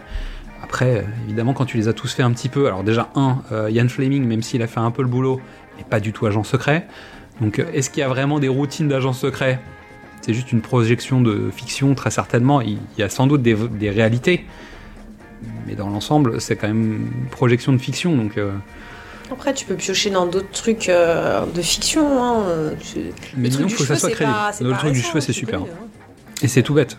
Chez Strange Ways, il y a la photo euh, de Strange Ways et d'un et d'un pêcheur. James part à sa rencontre, il s'appelle Quarel et il a rien à dire. Rien. Très désagréable d'ailleurs. Ouais. Mais- Oui, il connaissait un peu euh, Strange Ways, mais bon. Non, merci monsieur, au revoir. Il, Il a l'air suspect hein, quand même. hein. Il part en regardant derrière lui Ouais. et il accélère un petit peu. hein. Voilà. Mais James le suit gentiment, de loin. Discretos. euh, alors après, t'es sur un port, euh, comment suivre discrètement? J'en sais rien. mais voilà. Pas très Euh, Quarel rentre euh, dans un restaurant, il y a des gens. Il se retrouve au bar avec James. James arrive au bar et tout d'un coup, bagarre. En 2-3 mouvements, James a mis deux mecs à terre, donc tu, tu sens la masse, tu sens le, la capacité physique, et puis tout d'un coup, il y a le héros. Il y a quelqu'un qui le braque, qui le braque de l'extérieur, hors champ. Hors chance, ça, on le voit pas du tout. Et là, il y a des petits frissons dans la nuque de Xad, c'est terrible. Non, c'est pas le mon- vrai, l'original. Non, c'est pas ton vrai C'est pas mon vrai. C'est pas mon vrai. Ouais. Bon, C'est euh, Ça viendra après. Ça viendra après. On se connaît pas encore. C'est- Félix qui arrive et qui braque James et, euh, et qui le met en déroute alors qu'en fait il vient de dégommer quand même deux gars plutôt massifs dont un qui était armé. D'un encore- couteau, hein. Non, mais encore Mais white ré- privilège. T'as deux autochtones, euh, on peut les tabasser. T'as un, t'as un blanc, tu fais Ah, il est de. Ou l'intelligence. Tiens, non, celui-là, il rentre pas dans le cadre. Ouais. Je et puis surtout la réalisation de Young te présente quand même Quarrel quand il sort son couteau de manière assez inoffensive en fait. Ouais. Il est présenté de loin, tu sens qu'en fait le mec ne présente pas une réelle menace. Ah Non, mais c'est surtout que les, les deux agents sont présentés sur le même plan. James et Félix sont sur le même plan. Euh, les deux mecs euh, taillés pareil, avec les mêmes avec les costards. euh, Ils s'en parlent d'ailleurs. euh, tiens, le, mon tailleur est de Washington. c'est- qui est une périphrase plutôt jolie. assez, assez efficace. C'est bizarre. Mais voilà, les deux mecs sont présentés sur le même plan, donc Ouais. c'est les deux mêmes. James comprend, ça y est. Ils travaillent pas pour la même boutique, mais euh, bon. Ils ont besoin de tailleurs euh, chacun pour planquer des armes. Donc on commence à évoquer Krabkey et son étrange propriétaire. Bah, là, il y a quand même Ah, sous roche, avant, c'est-à-dire ça avant. commence quand même hein, déjà Ah. à titiller l'oreille. hein. Juste avant, il y a la- notre photographe freelance qui fait son retour, qui photographie James, qui comprend tout de suite qu'il y a un problème. C'est le début de la maltraitance des femmes euh, dans James Bond. En même temps, elle a pas été discrète aussi. euh. Bah, C'est-à-dire qu'avec un flash à, non, mais le à flash bulbe, énorme, pas- elle a même pas cherché à se cacher, elle aurait pu faire semblant de prendre en photo. de- Ah, Non, mais c'est les contraintes techniques, tu peux pas faire autrement. Mais ce qui, est, ce qui est drôle, c'est quand elle a. Je sais pas ce qu'elle a cassé. Elle a cassé la- l'ampoule de. Ouais, l'ampoule. voilà. L'ampoule Elle l'a pardon, frotté sur le visage du carré. Il a- qui, qui moufte pas. Pas du tout, il fait. Ah bah. Laissez-moi lui casser. Qui Alors, a fait ça? Juste pour info, dans le, dans le roman, il n'y a pas Félix Leiter. hein. Il est pas là. Félix n'est pas là dans le roman. Il y a Quarrel, Qui, est- qui a beaucoup d'informations parce qu'en fait, Quarrel travaille avec Strange Ways de manière très régulière. Comme Quarrel connaît bien James, en fait, il remplace Félix Leiter. Mais comme il fallait expliquer pourquoi Quarrel connaissait James, vu que c'est le premier film qui sort, on peut pas avoir de bagage de- de- d'ancienneté. Oui. Alors que dans les romans, très certainement dans un des autres romans, et sans doute Vivre et laisser mourir, qui se passe aussi en Jamaïque, il a rencontré Quarrel déjà. Donc Quarrel joue, dans le roman, joue les doubles rôles, parce qu'en fait, il donne les informations à son pote, James Bond. Là où Félix Leiter va expliquer un peu les pratiques du... en local. Et puis il y a aussi une- un truc d'écriture, c'est-à-dire que tu essayes de vendre aux États-Unis un film d'un agent anglais, faut aussi l'agent américain pour que le public américain. Ah, c'est sûr. Hey. Agent américain qui va finir euh, sur une autre île, mais pas anglaise, américaine plutôt, euh, Bah, voilà. dans Y50 euh, quelques, quelques années plus tard. Puisque c'est euh, c'est lui qui va jouer, euh, bah, le, le comédien qui joue Félix Leiter Ah. va devenir le, le- Ah. Jack Lord va devenir McGarrett, McGarrett. voilà. McGarrett dans Hawaii Police d'État. La version originale, pas la version d'M6. euh. Ah, euh, bah, si, parce que c'était sur M6 que Merci ça de passait même. Merci de préciser. Allez, on, a- on poursuit. Euh, donc, on commence à évoquer Krabkey et son étrange propriétaire, le Docteur No. Un peu comme. C'est-à-dire.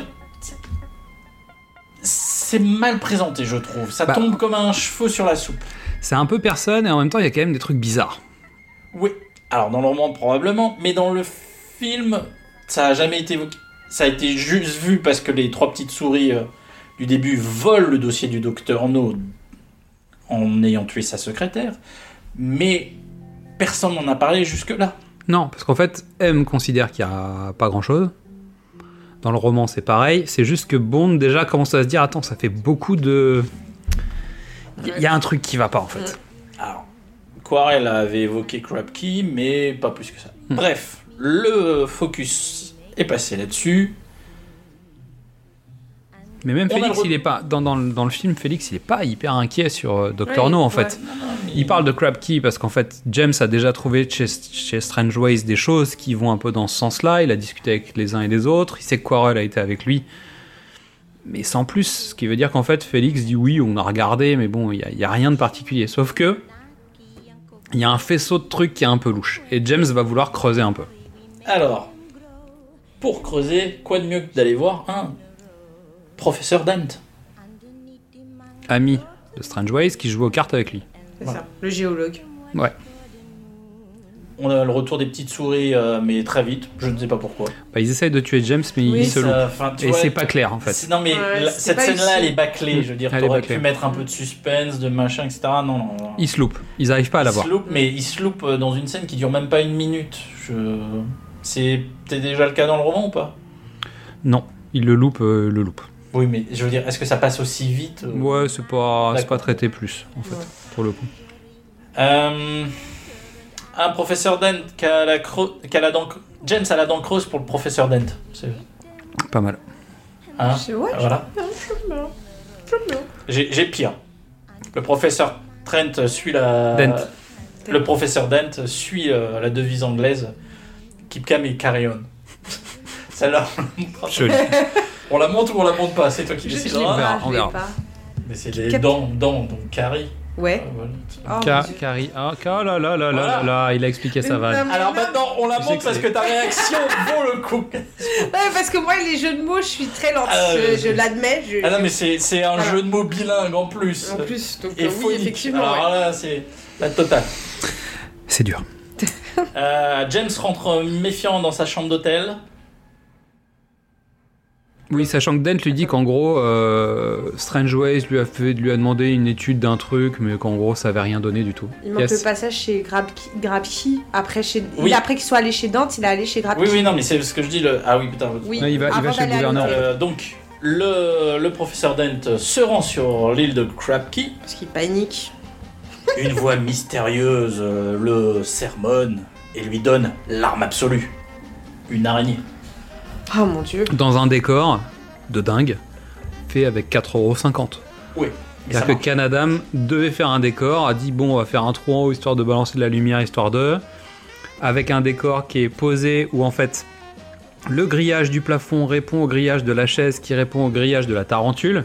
Donc en un plan, te pose l'ensemble de ces décors pour toute la suite de l'environnement. C'est-à-dire qu'avec rien, il arrive à faire un décor qui, qui a de la gueule quand même. C'est la première création qu'on voit de lui. De, on Vraiment, oui, oui. l'univers spectre, finalement. Ouais. Puisque le Dent arrive sur l'île, euh, passe dans, dans une structure euh, industrielle qui n'a pas vraiment de cachet. Et là, c'est le, veut premier- rien dire, c'est ouais. le premier décor. euh, Et il rencontre pas le méchant, et le méchant est présenté comme James Bond, en version plus longue, parce qu'on va l'entendre. Ensuite, on va voir sa silhouette. Ensuite, Oh, on va voir un bout avant de le découvrir réellement. Ouais. Ça va prendre du temps. Donc en fait, il utilise la même technique, Terence Young utilise la même technique pour présenter James Bond et Dr. No, sauf que Dr. No, ça va être étiré euh, pendant, euh, je sais pas, 40 minutes, je crois, un truc comme ça, avant qu'on le voit vraiment pour la première fois. Et il Ah, arrive, bah, La première fois qu'on le voit, Dernier c'est quand tir il du film. rencontre James Bond, non c'est sûr. c'est à la fin, c'est pour le dîner. Ouais, voilà, voilà. Mais on va le voir avant, heure, parce hein. qu'il va venir les voir dans la chambre pendant quand ils ont ass- assommé. Là, on l'a entendu. Donc, résultat, en fait, ce Dr. Ono, on le positionne comme un ennemi puissant, puisqu'on n'a pas besoin de le voir pour avoir Mm. peur de lui. Et là, on se retrouve avec la scène la plus frustrante de la Terre. T'as James qui est dans, une, dans sa chambre, et il y a une araignée qui grimpe dessus, mais on découvrira plus tard que l'araignée qui vient de Krabki, Avant ça, il y a, en fait, il y a, il y a le bureau du gouverneur où il rencontre Miss Taro, qui écoute aux portes. Tu sais, c'est elle qui a volé Non, le dossier de à- Strange non, c'est après. Non, c'est après. C'est après C'est ça après. Ouais. Ah ouais Ouais, ouais. Le toit D'accord. grillagé, après hôtel, Ah ouais. James passe à la réception, la réception Pardon. voir les yeux. Alors dans le roman, avant, avant, avant d'enquiller sur cette chaîne, scène, euh, James rentre dans sa chambre, il y, a un- il y a un panier garni de fruits. D'accord. Et donc euh, il dit tiens c'est bizarre, euh, qui m'a amené ça? Et en fait il prend un des fruits, il le regarde très près d'une lampe et il découvre qu'il y a eu un petit trans... ça a été transpercé par une aiguille en fait. Donc il se dit il y a un truc louche, donc il appelle euh, le bureau du gouverneur ou je sais plus quelle, quelle institution en donnant le panier de fruits en disant est-ce que vous pouvez faire des tests là-dessus? Et il découvrira très rapidement parce qu'en gros c'est quasiment 24 heures alors qu'il s'attendait pas à avoir la réponse si vite qu'il y a du curare dans, tout, dans tous les produits en fait. C'est pas mal. cette- Ça, ça aurait dû être euh, dans Voilà. le film. C'est vrai. Je pense que c'est des séquences en plus, à savoir que euh, ils ont eu comme beaucoup de problématiques de tournage en Jamaïque parce que le temps était très changeant, une mauvaise météo. Donc en gros, il y a plein de séquences, notamment d'extérieur, qui devaient tourner, qu'ils n'ont pas pu tourner pour des raisons de météo. Donc ça, plus le budget, plus euh, etc., ça a dû limiter un peu les, élans. hein. Ouais, ça a dû être Ah, compliqué. ça devait être dur. Donc James rentre chez lui, méfiant. Et là, l'opportunité la plus ratée du cinéma américain de tous les temps. Il y a James euh, Dent met l'araignée. Mais l'araignée, elle vient de l'île Crabe, qui est radioactive. Donc on a, on a James qui aurait pu être mordu par une, ra- une araignée radioactive. Ah, On aurait pu avoir Spider-Bond. Non, mais ça va pas. non. ok, On est d'accord que c'est du gâchis ou pas? Non, mais on peut valider. Mais oui, C'est vrai, du- c'est vrai, c'est vrai, voilà, mais- c'est vrai, mais euh, Et c'est pour ça que c'est toi qui fais les émissions d'habitude et pas moi. alors dans le roman, c'est pas une araignée. Ah. C'est un scolopendre tropical. Oh Ah. qui devait être ouais. donc beaucoup plus difficile à représenter très certainement. Euh, c'est laid en plus, plus, ça. plus difficile à contrôler, je pense. exactement. Alors, sachant que pour tourner la séquence de l'araignée, il a quand même fallu faire une installation très particulière. C'est-à-dire que déjà de 1, euh, Sean Connery n'avait pas le droit de tourner avec l'araignée, qui est vraiment une tarentule. Donc les gros plans très serrés, c'est sur sa doublure cascade. Ça se voit. Ok. Donc les très gros a plans. plus sa dou- Non. En fait, le plan où il est là, c'est sur une vitre, et l'araignée monte sur une vitre. Le, le- le fait est que la vitre en aplat, ils se sont dit que l'araignée allait pas faire ce qu'on attendait d'elle, donc en fait, ils étaient obligés de mettre une vitre euh, sur la hauteur de manière à ce qu'elle monte le long d'une vitre. Donc, pour faire ça, on colle le lit au mur, on accroche James au lit, Oui, et en oui. fait, il est sur le côté contre un mur qu'on fait passer pour le sol. Et donc, au-dessus de lui, il y a une glace, et c'est ce que tu disais tout à l'heure, c'est qu'au bout d'un moment, en fait, quand tu fais gaffe, il y a un moment quand la patte de l'araignée monte, tu sens qu'en fait, elle le touche pas. C'est même pas ça, c'est que Sean bouge un, un chouïa, mais juste ce qu'il faut pour que tu vois que, bah, en fait, il... Elle est pas sur lui. Voilà, c'est ça. Et donc, comme Indiana Jones et son serpent, euh, Sean Connery et son araignée contre la vitre, et en fait, elle est en train de remonter la vitre. Très bien. Voilà. Euh, élimination euh, violente et directe. Ah oui, non, mais... Sur la musique, Oui tempo de Monty Pam, Norman pam, pam. euh, ou de John Barry peut-être euh, déjà. Je pense. C'est John Barry. ouais. qui, qui accompagne les coups Oui, de, de chaussures, de, de, de tempo et, euh, et de, de musique, c'est c'est très bien fait. Ouais. Et ça renforce la pression. C'est pas mal. Dans le roman, en fait, tu entends James penser en disant surtout ne bouge pas, James, euh, etc. Parce qu'en fait, il sait que s'il respire trop fort ou s'il vibre, donc il transpire, tu sens qu'il va pas bien, etc. Et il évacue euh, à peu près de la même manière. Euh, donc, James retourne euh, voir le lendemain. On est le lendemain. James retourne voir Gouverneur, bah, le, Le gouverneur. le responsable. le responsable qui le maintient. On a une petite curieuse. Ah oui. Voilà, qui portes.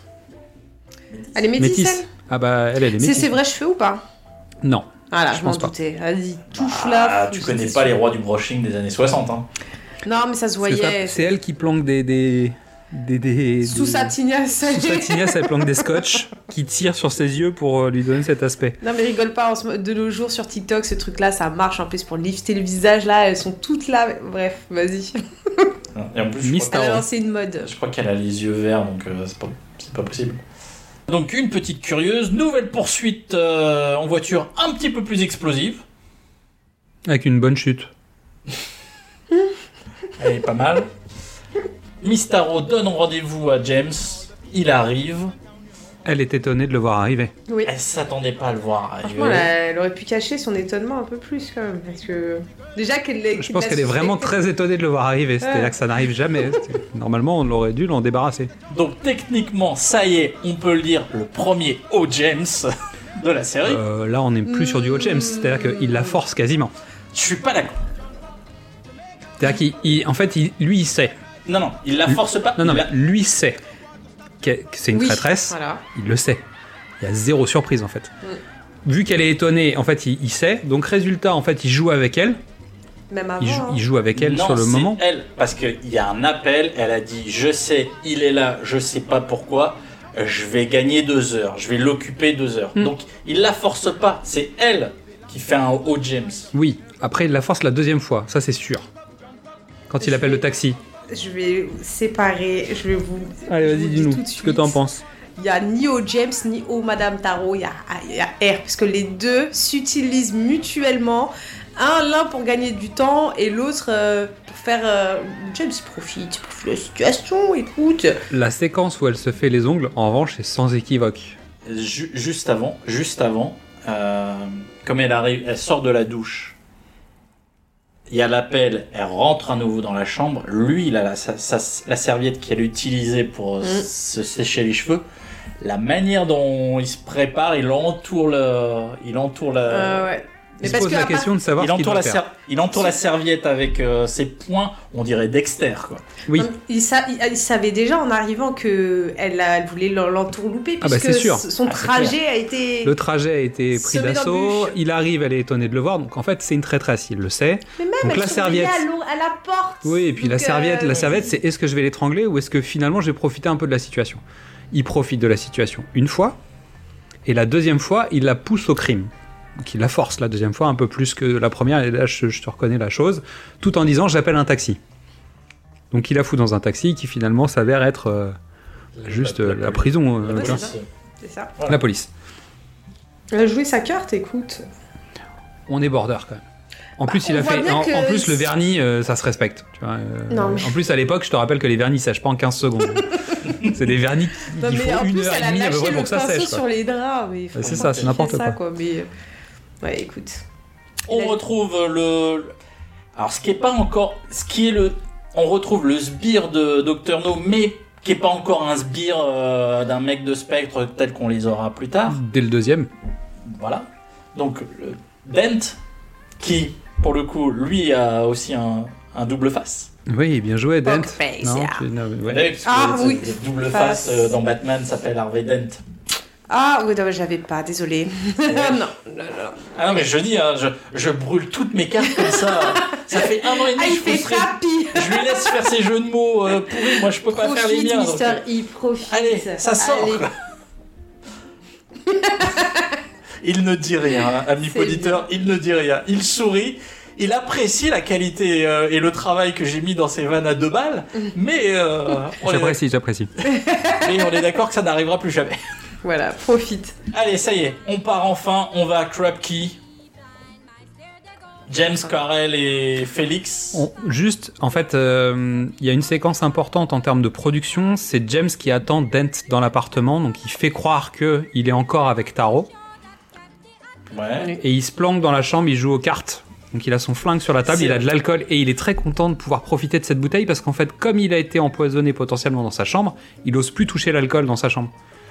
Ça, ça a été préparé dans une scène avant. Donc dès qu'il la fout dans, la, dans le taxi et qu'elle se barre, il rentre dans l'appart, il commence à défaire un peu les coussins, etc. Et il prend la bouteille d'alcool avec une banane et il se sert un verre. Euh, euh, Oui, mais parce que dans, dans- précédemment, quand il se méfie, euh, il prend pas la bouteille de vodka qui est sur le bureau, mais dans un, Dans un ça. tiroir qui est donc fermé euh, à clé. Voilà. Ah bah, en tout cas, la Enfin, bouteille la est elle bouteille est fermée. fermée, ouais. Et donc là, il est content parce qu'en fait, il peut se servir euh, tranquillement parce qu'il sait que ça peut pas être piégé. On l'attendait pas. Donc en fait, euh, il peut se servir de l'alcool. Donc il est très content. Il se pose dans la chambre et il se cache à l'en- alors, donc il, il prépare Dans- le lit comme s'il était en train de dormir dans le lit et il se met à un endroit en angle mort. Donc voilà, donc Dent arrive, tire, euh, tire sur les coussins, Six coups. échange, euh, Six coups. six coups évidemment, il vide son magasin. James, en James. fait le laisse faire, il le laisse récupérer, même si c'est pas complètement aperçu qu'il est en train d'essayer de récupérer le flingue. Dent essaye de lui tirer dessus mais n'a plus de balles. James lui dit bah de toute façon c'était six coups point et il le descend froidement. Et là pour le coup voilà, le l'agent double zéro est là. Et ça, ça a posé un problème à la production, c'est-à-dire qu'ils ont eu un doute sur cette séquence, à dire on la garde ou on la garde pas. Et Terence Young était pour, les producteurs étaient contre.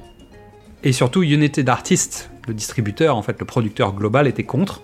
Broccoli, Salzman et Young étaient, pour. Parce que justement, ça place l'agent 007, en fait. Le, le double zéro tue des gens froidement, parce qu'en fait, c'est son job. Mais cette scène marque ça. Et Unity d'artiste était pas chaud, parce que ça veut dire que tu peux. Le, le personnage est, est pas positif. Ah bah c'est, tu tues un mec euh, désarmé, pour le coup, parce qu'il le sait.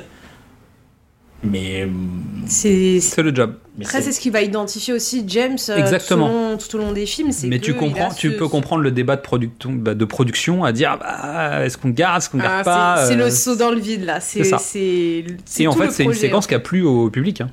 Mm. Ça, ça a marqué les esprits, évidemment. Donc, Krapke, Quarel, Félix Leiter, F- F- Quarel, Félix Leiter et James partent en, en petit hors-bord, puis en voilier. Félix euh, les abandonne.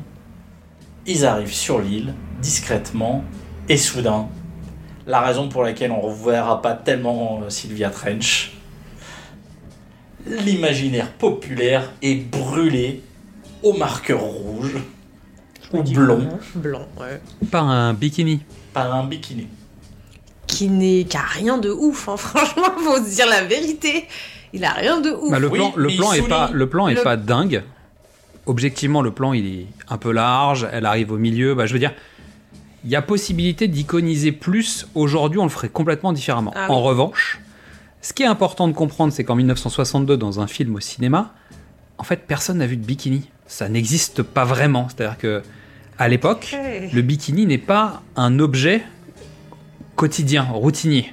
C'est la première fois que tu vois une femme en bikini sortir de l'eau. Bah, le- La mode était au, au une pièce. Oui. euh, Ah ben, même plus que ça, quoi. on est vraiment en 62. Le bikini, euh, c'est un objet euh, de. De Satan, quasiment. De, polémique. Ouais. Euh, Et la- au point qu'elle a- mini-jupe, elle est pas encore là. hein, donc, Ursula Andress a fait faire le bikini par quelqu'un spécifiquement pour elle, sur elle. Je veux dire, c'est comme ça. Et, et donc, euh, il y a. y fait a sur un- mesure. euh, Oui, sur mesure. Parce qu'en fait, puis- elle trouvait pas ce qu'elle voulait, etc. Donc, elle l'a constitué avec la personne qui lui a taillé le bikini. Donc, euh, Voilà. Et puis en plus du bikini, on a quand même une femme avec une plastique exceptionnelle. D'ailleurs, c'est pour ça qu'elle est recrutée. C'est suite je- à le fait qu'on l'ait vue en photo. C'est-à-dire que c'est son mec de l'époque qui a présenté la photo et on a dit Ok, fais l'avenir. Son mec, il a... Son mec a jeté sa meuf. Non, non, mais en fait, il a, Et- il a montré une photo euh, à Brocoli, je crois, si je dis pas de bêtises, ouais, Brocoli, qui a vu la photo en disant Ok, euh, il dit bah, C'est ma copine, regarde. euh, Et puis il dit Ah bah, euh, ok, bah, demande-lui de venir. Et en fait, elle n'était pas connue. Euh, elle est suisseau-allemande, ou Ouais. un truc comme ça. Et elle a un accent euh, compliqué, ce qui veut dire que dans la version anglaise, elle est doublée par quelqu'un. C'est pas sa voix. Encore. Toujours. What a surprise. Voilà. Mais euh, personnellement, je la trouve pas ouf. Mais euh, Et je pense que dans le contexte de l'époque, elle est euh, volcanique. Je pense aussi. Je pense aussi. La séquence est interdite, c'est-à-dire c'est dans, dans le sens où si à l'époque t'as pas de bikini jamais, quand tu vois arriver en bikini ça, C'est ça. pleine face écran, c'est pas logique. Donc dans le roman, le personnage sort de l'eau nu et il y a un bagage beaucoup plus travaillé en fait sur son parcours et son origine et euh, on a une histoire beaucoup plus longue et l'intrigue autour de Oni dure beaucoup plus longtemps. La conclusion est beaucoup plus longue, on en reparlera à la fin. Mais il y a un vrai, il y a une vraie narration sur ce personnage qui finalement est euh, l'enfant sauvage un peu, qui a perdu ses parents, qui ont été tués. Elle vit sous la maison, euh, sous les restes de la maison de ses parents, avec la nourrice qui l'a élevée comme elle a pu, mais qui était donc une nourrice locale qui l'a pas trop aidée. Donc elle vit avec les, les animaux, les bêtes qui circulent un peu sous la maison. Euh, elle a fini par être euh, violée par le logeur. Et elle s'est vengée du logeur grâce à un scorpion. Le mec a mis une semaine à crever. Et au passage, il lui a cassé le nez, donc en fait, elle ramasse des, euh, des coquillages pour pouvoir se payer une opération pour se refaire faire le nez. D'accord. Là, il n'y a pas besoin de refaire le nez. Non. Mais c'est une, une, une- Elle est naïve, en fait, elle est. Non, je dirais pas qu'elle est naïve. Elle est, elle est candide, mais pas naïve. Ok, Mm. d'accord. Et puis surtout, c'est une, euh, c'est une femme de sans attache. euh, tu vois, c'est c'est pas une hippie encore. C'est pas une, mais euh, c'est une vagabonde. On va Mm. dire ça comme ça. Alors qu'en fait, dans la version du roman, c'est une sorte d'orpheline qui a été élevée quelqu'un de petites conditions, qui lui a appris des choses simples, de la vie simple. Donc en fait, elle a plein de notions qui sont complètement pas assez concrètes pour elle, tout en étant une femme. Une vraie femme avec des envies de femme. C'est-à-dire qu'elle va aller chercher James, elle va, elle, va, elle va le chauffer en fait dans le livre. Donc elle a ce côté candide, naïf d'enfant. Lui, il va la traiter comme une enfant et la protéger comme une enfant. Ce qui est un peu le cas dans le film C'est aussi. le cas. ouais. plus encore dans le roman, et en même temps, elle va le chauffer comme si elle était, elle avait 16 ans et qu'elle était euh, hormone en ébullition, quoi. Donc avec ce côté un peu justement candide, c'est-à-dire de ne pas complètement gérer ce qu'elle est en train de faire, tout en ayant quand même des, des réflexions un peu de fond euh, sur la manière de- d'aborder l'homme James. Euh, Je, la- je trouve que sur la Andress le joue comme ça, un peu. euh, Ça fonctionne. Un peu frais, tu vois, il n'y a, pas de- y a pas de maturité chez On voit Winona pas trop, trop le côté candide dans le. Enfin, si, quand même, mais pas trop, trop. Elle est, elle est assumée, elle est, euh, elle est sûre d'elle. Après, Oui. quand elle est face à justement à ces dangers, euh, à des dangers, notamment euh, Docteur No ou euh, d'autres choses, elle se cache derrière lui. Elle, elle est là. Tout de suite, on le voit, le côté euh, enfant, candide, euh, protégez-moi s'il vous plaît. euh, euh, mais elle veut être quand même euh, là à, à confronter, à se confronter aux, aux situations, notamment la scène du Disney là. euh, Mm. Elle a pas peur d'y aller aussi, Mm. par moment.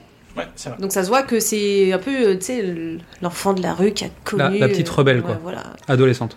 Donc, ce petit trio euh, se retrouve très vite euh, sous le feu des projecteurs euh, des gardes-côtes de l'île de Crabe. On parle d'un dragon. Et elle confirme que le dragon existe. Bon, euh, pourquoi pas On en parle dans le roman aussi, le dragon existe aussi. c'est une définition plus courte, mais on parle quand même de, de- des yeux du dragon, du fait qu'il ait des flammes qui lui sortent de la bouche, etc. Et James démonte le truc assez vite en voyant le dragon, en disant euh, Moi je connais pas un dragon qui, qui tourne au moteur diesel. M- Mais fondamentalement, c'est pareil, c'est juste Mm. que comme on disait, il n'y a pas de budget. Donc au moment où il faut faire une espèce de monstre, machin, qui est filmé semi-nuit américaine euh, qui, va, qui va venir, c'est c'est assez faiblard en termes de budget et de- de- d'effets. Ouais, Alors, clairement. juste avant ça, il y a la scène euh, traditionnelle de les gardes-côtes reviennent avec des chiens. Donc, on, on s'enfuit à travers la pampa, euh, à travers les On marais. dans le bayou. pour, euh, bon, c'est Luc la main froide, hein, euh, voilà, pour éviter euh, l'odeur des chiens. On fait le coup du bambou qui ne marche pas, je le rappelle, puisque le bambou n'est pas une plante creuse de, de bout en bout. hein, Il y, a des- il y a des parties dures. Donc, à moins que tu creuses tranquillement, tu ne peux pas respirer à travers un bambou. Et voilà. Et puis, ma scène, euh, la- une de mes scènes préférées euh, qui, qui ferait frémir euh, Albert Dupontel. Putain, il n'y a plus James Bond. Mais ils l'ont pas viré de. Eh, Mais si, James Bond, il était dans la forêt. Il pète la gueule au mec. Voilà. On est d'accord Tu ne connais pas ce sketch d'Albert Dupontel On te le montrera. À l'occasion. ouais. il, il- il te raconte Rambo. Ah oui, ah d'accord. Ah oui, oui. Et bah là, c'est pareil. James Exactement Bond, pareil. Il disparaît et paf, il pète la gueule au mec. Et là, bim, le mec est décédé. Euh, dans le roman, en fait, ça marche aussi. C'est juste qu'il passe plus de nuits sur place avant de se faire rattraper. Ça change pas grand chose. Ça permet d'avoir plus de relations donc avec Oni, de discuter plus. Euh, Quarrel a plus d'importance aussi dans les relations. Et c'est aussi pour ça que Félix a trouvé une excuse de merde pour pas y aller euh, sur l'île, parce qu'en fait, dans le roman, il y est pas. Mais voilà, en fait, ça prend plus de temps, donc il y a plus de moments où chacun fait des tours de garde, etc. Donc on, on comprend mieux un peu les, les relations entre les personnages. Ok. Ça finit pareil, hein. Oui. pas. Ouais, ok. Le dragon arrive. On a, pas, on a évoqué un manque de moyens évident qui fait que cette scène est un peu brinque-ballant. Hmm. C'est pas, c'est pas la mieux exécutée. Quarrel, bye. James un peu triste, dans le roman très très triste. Très Ah oui, Il est personnellement touché, c'est de sa faute. Euh, Quarrel l'a accompagné parce qu'il lui a demandé de venir et que Quarrel lui faisait confiance. Euh, il demande au mec s'il peut aller voir le corps pour se recueillir quelques instants avant d'être emmené, etc. Donc il y, a, il y a une relation différente avec Quarrel dans, dans le roman. Franchement, là, euh, moi je me souviens que la première fois, j'ai pas tilté que Quarrel était mort. C'est pour vous dire, ça a été, c'est pas super bien cadré, on voit pas très bien, en plus c'est, dans la nuit noire, donc il y a pas vraiment de- beaucoup de lumière. La seule lumière que t'as, c'est euh, celle des flammes, tu, tu vois qu'il y a un truc qui se fait toucher, et t'entends « Ah !» Et voilà. Et là, la deuxième vision, elle a dit Oh mon dieu, ils ont tué Kenny Espèce d'enfoiré Bande de salauds Euh, James et Honey sont capturés. Ils sont conduits par des hommes en tenue anti-radiation dans le dragon. Oui. Un peu bizarre. Puis dans la base du Docteur No. Euh... récu- euh, curage, récurage, un nettoyage, euh, lavage, double cycle à 60 degrés. avec euh, cette technique extraordinaire qui, d'un d'un mètre à l'autre, arrive à, à enregistrer la baisse de radiation. Ça, ça m'a plu beaucoup. Mm.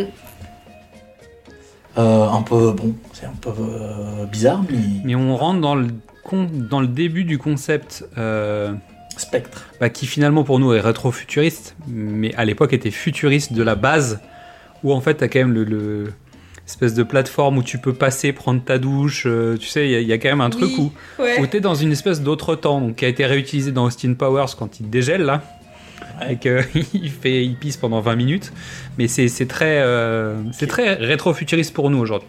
qui est récupéré dans Total Recall avec euh, l'arrivée sur Mars euh, et les squelettes. Avec le rayon, le rayon X. Ouais. c'est- Ouais, ouais, le même principe. On est, on est dans, dans ce principe-là. Donc, le docteur No joue le rôle. Le docteur No joue le rôle d'hôte. Plutôt classe. Légère tendance à Cosby, quand même. C'est un peu bizarre quand même. hein. À Cosby. Euh, bah, Bill Cosby, il boit, mais il, il s'endort. Ouais, non. Oh, ah Mon dieu. Gotcha Ok. Sale, sale. Oui, une légère, euh, une légère tendance. euh, Je ne comprends pas. T'es prisonnier, t'es capturé. Enfin, je- pourquoi les droguer? Alors dans, dans le roman, en fait, tu découvres qu'il y a quand même une zone de visiteurs, donc ils en parlent un peu. hein. C'est-à-dire qu'ils arrivent dans une espèce d'espace de visiteurs. Mais dans le roman, ça va un peu plus loin parce qu'en fait, le Docteur No utilise cette zone pour faire des tests sur les humains. Et Oh. notamment, en fait, ce que James va vivre dans les, dans les tuyaux, c'est pas juste parce qu'il s'échappe. C'est une épreuve qu'a mis en place le Docteur No. Donc c'est un peu plus expliqué dans le roman. En fait, il observe les gens qui passent dans ce système d'épreuves pour voir comment ils vont s'en sortir, s'ils vont abandonner, s'ils vont aller au bout, etc. Et James finit par sortir de, de ce labyrinthe. Mais c'est un, c'est un piège en fait à la base et c'est une étude euh, sociologique de, de- à bah, du docteur No et d'une partie de ces hommes qui regardent ce que fait normalement le candidat. Donc il y a des moments où tu vois des grilles où les gens le regardent, etc. Ce que t'as pas dans le film, sans doute pour des raisons de moyens. Et quand ils débarquent dans la chambre, ils sont accueillis comme des hôtes au départ, donc on leur propose de, prendre un bain, etc., etc.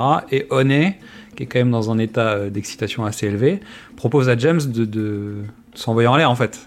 Et, James lui dit non, non, elle l'embrasse, il la repousse en dit non, non, non, on peut pas faire ça, il faut. En gros, lui a compris qu'il fallait garder ses forces parce qu'il sait pas sur quoi, euh, quelle va être la prochaine étape pour eux. Et il lui déclare Honey, entrez dans ce bain avant que je ne vous fesse. Voilà. Waouh, classe. Ouais, J'aurais hein. voulu Voilà. l'entendre de la bouche de Sean Connery, quoi. Tout à fait. Et donc il la force à aller prendre un bain. Il lui dit en fait, allez prendre un bain, j'irai après. Donc c'est pareil, même si elle, depuis le bain, lui dit mais vous voulez pas venir me rejoindre, je me souviens plus comment on se lave, tout ça. Et ensuite il dit chacun pourra manger en fait. Et comme elle mange, d'abord, elle va tomber dans les pommes en première. Ah, ok. Voilà. Et donc lui il va se rendre compte qu'il y a un truc qui va pas. Ils vont s'endormir tous les deux et, euh, et Ah, parce qu'il va quand même manger. ils après. raccourcissent en fait la séquence dans le long métrage, mais c'est c'est la même histoire. Très bien. Donc, on est dans une base moderne. On n'est pas encore dans du Ken Adams. On peut le dire. Il y a du boulot quand même, mais plutôt pour la soirée de dîner. Oui. Le dîner sera plus marquant. Mais on n'est pas dans les grands Non. décors euh, Pas encore. avec des lignes épurées, machin. Euh, donc, tu le dis, Dr. No les invite à dîner. Ils sont conduits dans leur chambre. Honey choisit sa tenue. Il y, a- il y a une séquence un peu Pretty Woman bizarre, je trouve. Ouais, elle est malaisante un peu cette scène. Voilà. Ouais. Elle a pas trop envie qu'il soit là, bizarrement, on dirait. Non, me regardez pas. Mais par contre, vous pouvez regarder mes fesses.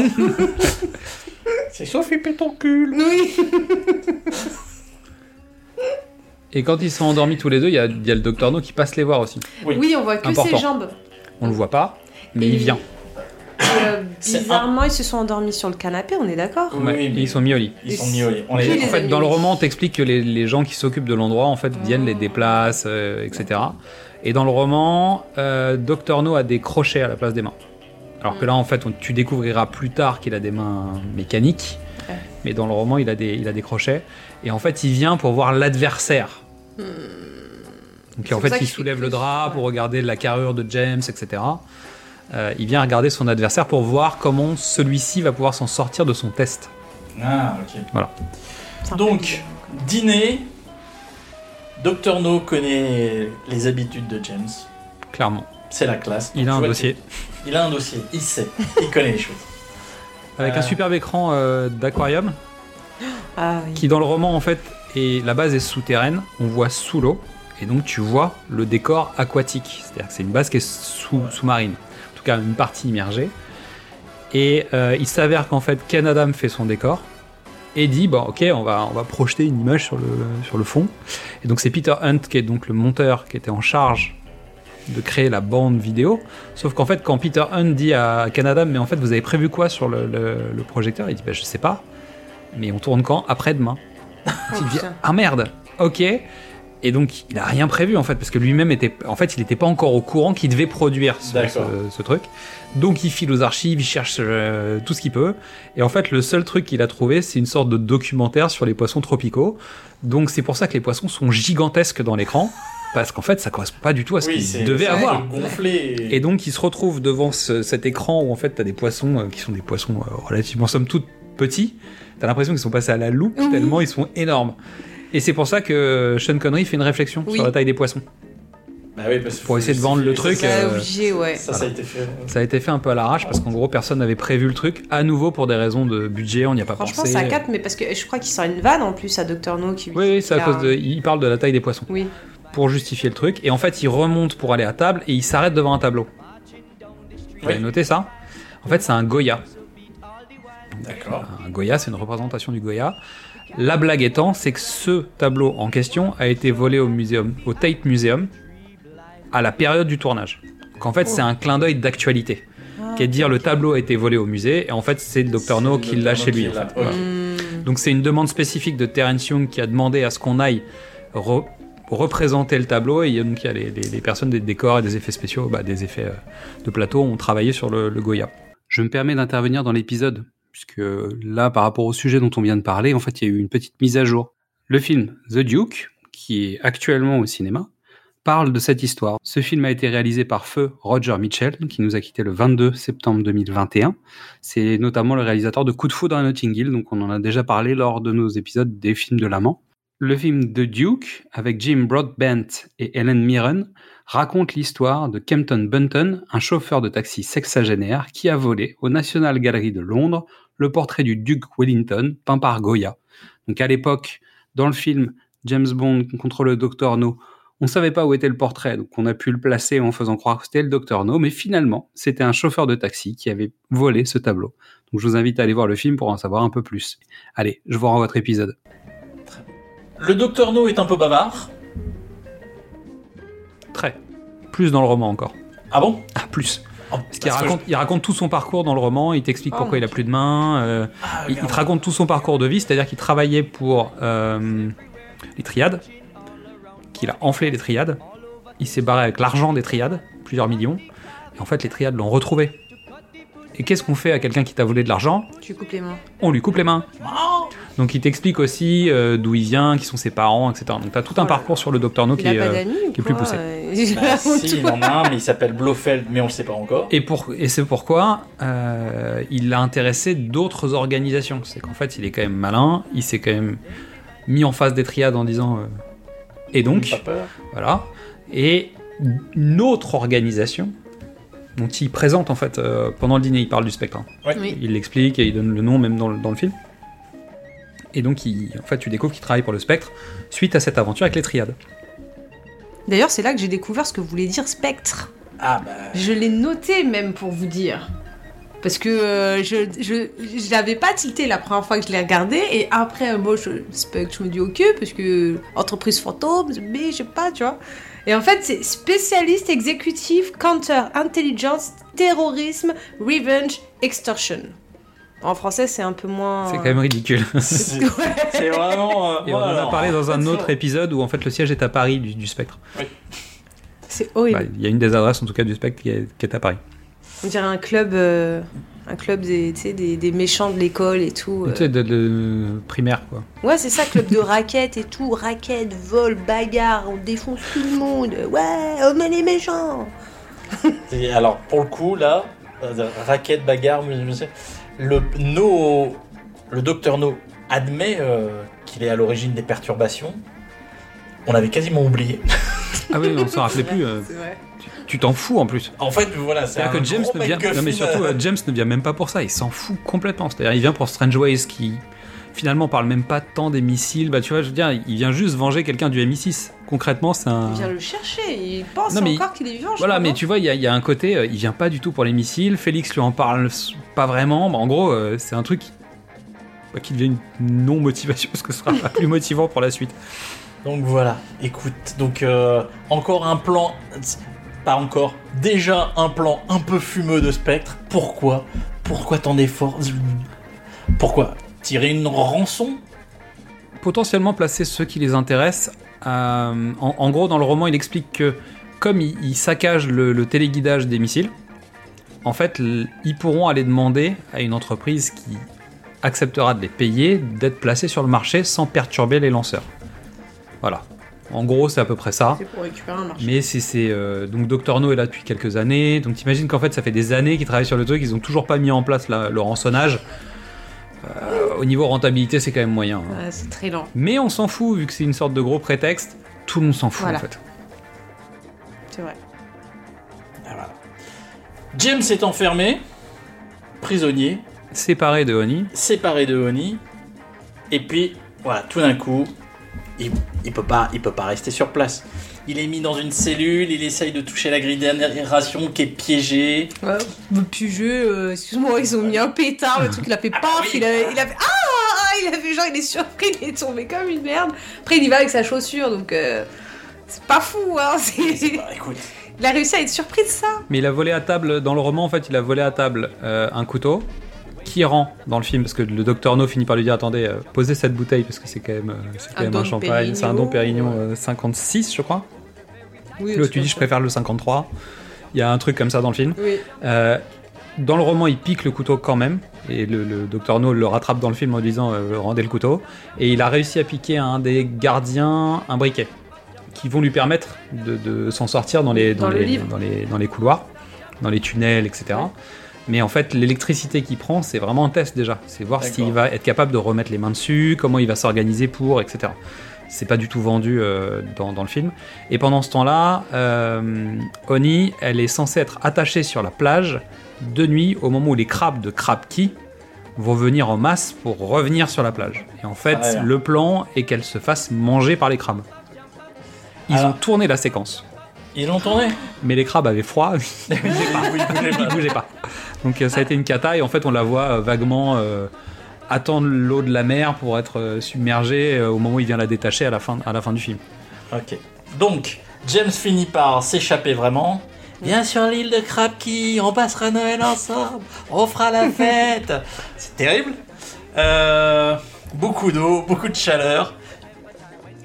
Il élimine un garde. Il- Sur les 5 millions de terroristes dans le monde, il- c'est le seul dont il peut rentrer dans la combinaison. C'est Ça, ça incroyable. tombe bien. Ça, ça Surtout, qu'ils tombe sont- bien. surtout que c'est des asiatiques donc ils Mais sont censés être plus petits que. Non, non, si, non, si, non.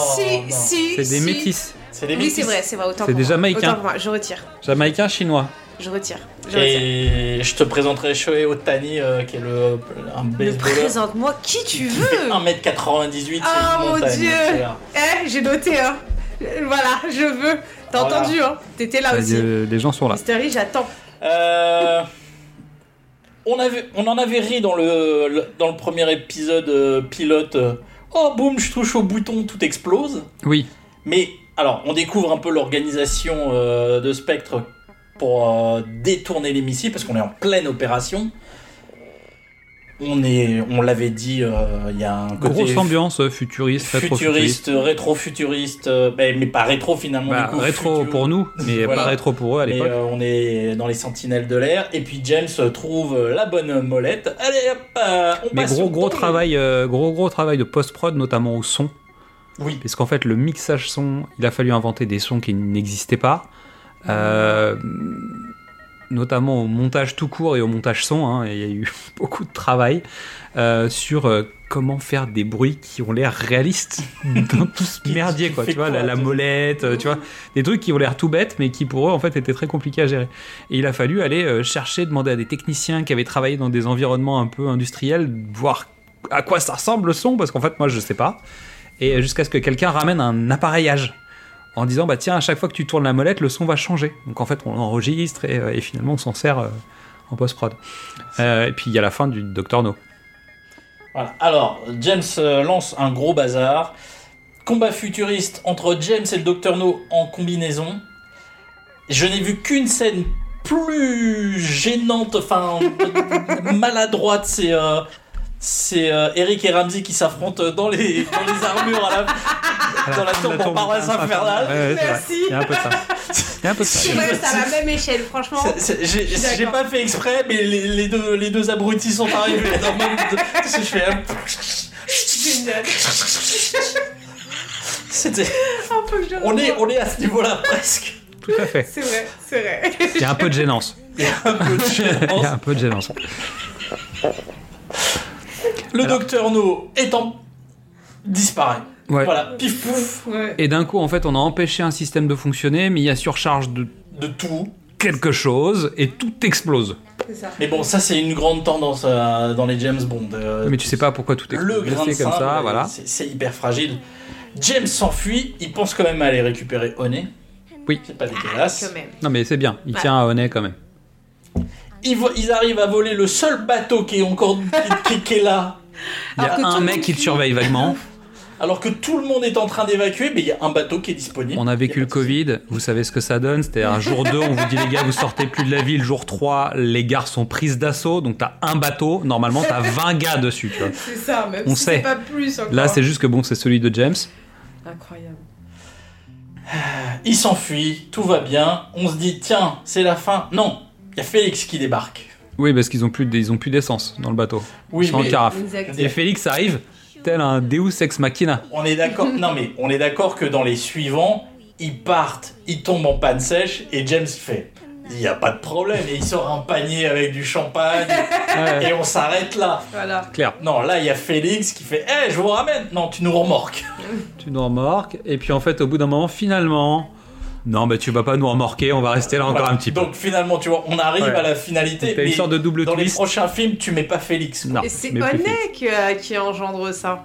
Parce que c'est mademoiselle qui C'est vrai, chauffe c'est vrai, c'est monsieur. Alors dans le roman, on finit pas du tout de la même façon. C'est-à-dire que James finit l'épreuve euh, de Dr No qui termine dans l'eau, où il se bat contre une pieuvre géante. Oula. Ok. Voilà. Donc, À qui crève un œil hein, quand même, hein. donc il est attaqué par l'encre de... hein, mais elle s'enfuit. Il arrive à s'échapper, il récupère Honey, euh, Honey le retrouve, par hasard dans les, dans les couloirs, euh, machin. Elle le retrouve en disant, bah en fait, ils connaissent pas les animaux comme moi je les connais, c'est-à-dire que les crabes n'étaient pas juste... Ils mangent, ils mangent pas les gens en fait, donc ça voilà. ne fonctionne pas, donc euh, voilà. C'est un peu tombé du ciel. Et James, en fait, surveille euh, les livraisons de guano qui continuent quand même, hein, parce qu'il n'y a pas de petites économies. Et en fait, il élimine le- les personnes qui s'occupent du, transvasage du guano, des masses de guano euh, gauche-droite, finit par se faire repérer et lâche une cargaison de guano sur Dr No, fin du Dr No. Il est au guano. Je te Non. Mais il meurt euh, écrasé, sous du guano, voilà. C'est euh, D'accord, ok. sans doute un hommage à Ace Ventura en Afrique, peut-être. Mais tu vois. quelle fin de merde. Ah, c'est une ouais, fin de merde. Clairement. Clairement. Euh, ils réussissent. Donc, comme j'expliquais tout à l'heure, tous les gardes de l'île leur en veulent vraiment. Donc, en fait, c'est pas juste je fais mon boulot correctement. C'est juste tout le monde dit attends, t'as tué notre père à tous. Mm. Donc, on t'en veut jusqu'à ce que tu te barres de cette île. Donc, l'armée finit par débarquer euh, pour euh, protéger James. Alors, il y a tout un ensemble d'échanges de coups de feu. Il se barre avec le dragon. Enfin, tu vois, il y a quand même des trucs. euh, le roman va plus loin. Et en fait, tu retrouves James et Honey euh, parce que James avait fait une promesse à Honey de venir visiter son appart, et en fait ils passent une nuit ensemble dans les décombres de la maison, bah, sous la maison des parents de Honey, et lui a organisé le fait qu'elle puisse aller aux États-Unis pour se faire refaire le nez. Voilà, c'est lui qui s'est payé, euh, s'est payé. C'est glauque un peu. Hein. Tu veux dire que si on, on le refait aujourd'hui, c'est Kim Kardashian qui prend le rôle de. C'est la Andrés Par exemple. Donc la, la fin est un peu différente. Un peu beaucoup même. Petit topo sur le comic strip, juste, je me permets. Le, comic strip. Dr. No, donc qui sortait euh, en bande, est assez particulier parce qu'en fait, ils ont refait l'intégralité de l'histoire puisque chaque publication entraîne trois cases. Dans les trois cases, il faut voir James. Donc on raconte l'histoire, mais dans chaque série de cases, on doit voir James. Donc en fait, toutes les intrigues qu'on voit pas d'habitude lui sont racontées, etc. Donc il y a une narration qui est quand même particulière et assez différente dans le comic strip en noir et blanc qui est assez sympathique à regarder. Voilà, c'était juste ça. Euh, ils ont supprimé l'histoire de la- de l'association et des animaux. En fait, ils ont simplifié un certain nombre de choses pour que euh, on élague les personnages Ah, secondaires, etc., pour que tout soit axé autour de James. Il faut qu'on tienne dans moins de deux heures. Ouais. Puis Il est des- sorti quand le comic strip? Dans les années, euh, dans les années euh, 50. Ah, donc avant euh, la sortie cinéma? 58-60. Bah, 58, c'est le début de la saga. Bah, en fait, c'est c'est le, le tome sur lequel j'ai travaillé, en fait, qui est. Puis il y en a d'autres. Ok. Je te rends les commandes? Bah écoute, euh, oui. Euh, j'ai un million d'anecdotes, mais je pense que je vais pas pouvoir tout faire. Oh, On en a parlé de plusieurs quand même. On en a fait pas mal. Euh, je, je- je survole. Je survole. Si, je voulais préciser un truc que je n'ai pas dit tout à l'heure. Quand on présente James Bond, on présente sa main, on présente son épaule, on le voit de dos, etc. Est-ce que tu penses à quelqu'un d'autre dans les après James Bond qu'on a présenté de la même façon? Euh, ça commencerait par des pieds, un fouet, un cuir et un, Tout à et fait. un feutre. On est, on est quand même d'accord que Indiana Jones, l'intro. Donc évidemment, ça parle de pulp. Évidemment, Spielberg, Lucas avaient envie de faire James Bond, ils n'ont pas pu. Donc on, on en a déjà parlé, mais clairement la présentation de James, la présentation d'Indiana Jones, Alors, oui et non. inspiré. Oui et non, parce que dans, le gé- dans Indiana Jones, euh, cette présentation euh, de où tu montres pas le visage directement, c'est une présentation, c'est une prothèse, c'est une présentation classique de méchant. Donc tu Mm. impliques qu'il y a du négatif chez Indy, mais quand tu revois le, quand tu revois ce plan, en fait, ça monte des pieds de Indy vers sa tête et au niveau des pieds, c'est Spielberg qui est crédité. Et le plan monte, et quand on arrive sur la tête, c'est George Lucas qui est crédité. La tête et les jambes. Énorme. Exactement. Mm. Donc il y a, oui, il y a de ça, mais il y a, il y a encore plus. C'est quand même les mecs qui, ont, qui ouvrent leur, euh, leur film par un plan sur la montagne de Paramount qu'ils ont retrouvé dans la nature. C'est pas. Ah, il y a du boulot, il y a- ils ont cherché. non, il y a, il y a ce, ce, ce réalisateur a, de- a des idées. euh. Il se passe des trucs. Euh, pour la petite anecdote, donc Canadam, qui a donc fait les décors, euh, a eu au départ 14 500 livres pour faire les décors intégrales du film. C'est peu. Il a dit, oui c'est très peu, même si dans les années 60 c'était sans doute plus qu'aujourd'hui, mais ça reste très peu. Il a dit je ne peux pas en dessous de 20 000 livres. Il a dépensé 21 000 livres. Donc, Beau score. reste, Pour faire l'ensemble des décors. Sachant que certaines scènes devaient être tournées en Jamaïque, n'ont pas pu être tournées en Jamaïque.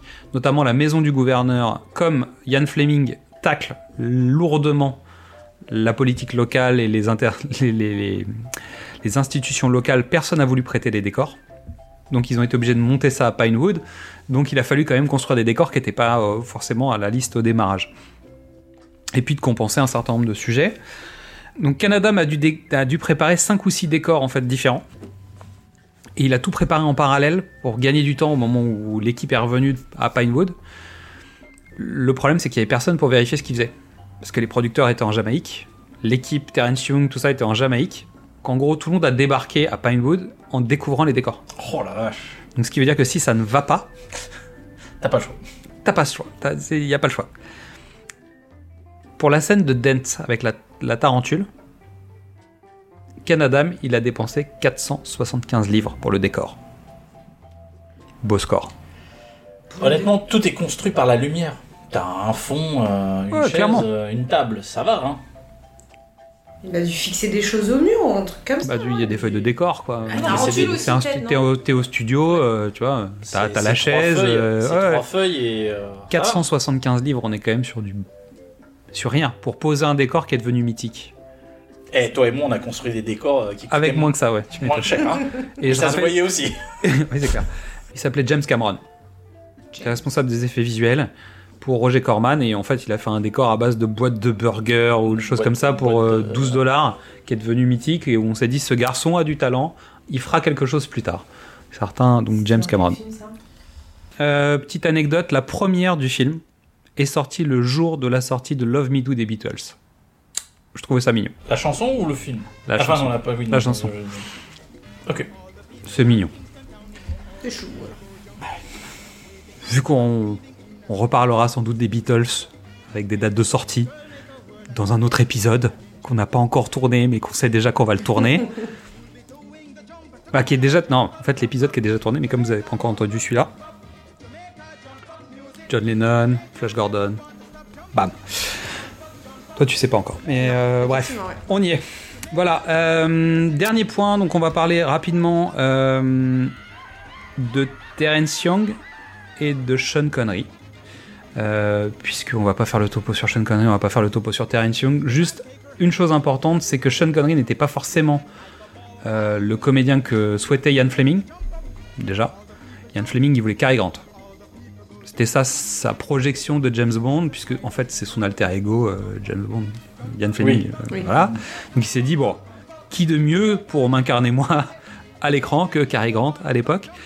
Ça pouvait pas se faire. Il y a eu pas mal de noms qui ont circulé. Certains ont refusé d'aller là-dedans en disant non, non, mais votre truc ne fonctionnera jamais. D'autres ont décidé que c'était pas sérieux comme genre de film, etc. Jusqu'à ce qu'on ait cherché Sean Connery. Terence Young avait joué avec lui. Il avait fait les concours de Mister Univers. Euh, il avait eu potentielle carrière euh, au football. Il avait travaillé très jeune. Il s'était engagé dans l'armée. Il est parti de l'armée. Il a voulu faire du spectacle.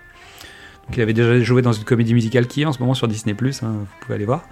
Euh, toujours est-il que Sean Connery, en fait, c'est un, un garçon de la classe ouvrière avec euh, une gouaille. Euh, il n'est pas du tout lord anglais, c'est pas, pas le style. Et donc, les Broccoli et Salzman ont dit Terence, tu t'en occupes. Terence Young a pris Sean Connery sous, sous son aile et en fait, il l'a forgé. Et il a créé euh, James Bond un peu à son image, parce qu'en fait, quand tu regardes un peu le parcours de Terence Young et que tu entends parler de lui, il y a un truc quand même. Et en fait, il a, il a emmené Sean Connery chez un tailleur, lui faire faire un costard, en lui disant à partir de maintenant, tu dors avec. Tu vis dans ton costume. C'est-à-dire qu'il faut que le costume fasse partie de toi. Il lui a expliqué comment on se tenait à table, comment on parlait, comment on se comportait euh, en société, etc. En fait, c'est Terence Young qui a formé Sean Connery, déjà dans la vie, et en plus de ça, qui l'a formé à devenir James Bond, à l'image que lui avait du personnage. Ouais, un lord anglais. euh, Exactement. Un peu éduqué, ça. etc. Et en fait, Ian Fleming, rencontrant Sean Connery sur le plateau et voyant euh, Sean Connery en Jamaïque, s'est dit, en fait, ouais, c'est lui. Voilà, c'est Oui. Et c'est pour ça que plus tard, dans les romans, il expliquera, et notamment dans, au service secret de Sa Majesté, que dans l'arbre généalogique de Bond, bah, il y, a, il y a de l'écossais, en fait. D'accord. Mm. Et c'est lié à pour, Sean euh, Connery. C'est pour. C'est pour s'excuser, d'une certaine manière. Donc c'est assez chouette. Euh, la scène d'ouverture où on le découvre au casino, Sean Connery était en carafe. Vraiment, il n'y arrivait pas. C'est pas sa première scène dans le film. Sa première scène dans le film, c'est quand ils sont en Jamaïque et qu'il a la cabine téléphonique. C'est la première scène tournée du film. En revanche, le casino, c'est un calvaire. Il n'y arrive pas. euh, il n'arrive pas à placer ses lignes. Il dit euh, je suis Sean Bond. Bah, voilà, il, il mélange tout. Donc Terence Young demande à Eunice Gayson d'emmener Sean Connery boire un verre. Mais genre un grand verre. Donc elle l'emmène, il discute, il désamorce le truc, il picole un bon coup et il revient euh, taquet et il la passe. Mais en gros, il était tétanisé, il avait peur en fait de, de- de cette séquence, il, il avait peur de se louper. Et évidemment, si t'es pas dans le tempo, si ça marche pas, la pression elle est dingue en fait sur cette scène. Et donc euh, voilà, c'est Terence Young qui a créé James Bond avec le travail avec les, les autres personnes hein, autour, de, autour de lui, et c'est lui qui a créé ce que va devenir Sean Connery après. Et donc sans Terence Young, Sean Connery, c'est pas Sean Connery. C'est clair. Mais il avait vu le, le truc. Et en fait, finalement, ce qui fonctionne chez ce James Bond là, c'est que c'est une canaille en fait. Ça se sent. Il a des manières, il est éduqué, mais c'est un voyou quand même. Et le voyou, c'est Sean Connery. Vraiment, Ouais, il, est, il est comme ça. Et on lui a expliqué comment se tenir et comment se comporter, comment marcher. Et en gros, euh, Broccoli et Salzman, je crois, ont découvert, bah, la femme de Broccoli je- surtout, a découvert que c'était vraiment le bon candidat quand ils l'ont vu marcher. Il a une démarche féline. Et donc euh, tout le monde s'est dit, c'est lui. Oh, Voilà. yes. Bon, ça c'est la petite histoire euh, qui fait plaisir, hein. mais euh, c'était surtout, surtout celui qui était d'accord et pour pas trop cher. Non, mais franchement, ça marche. Budget final 1 million 100 000 dollars.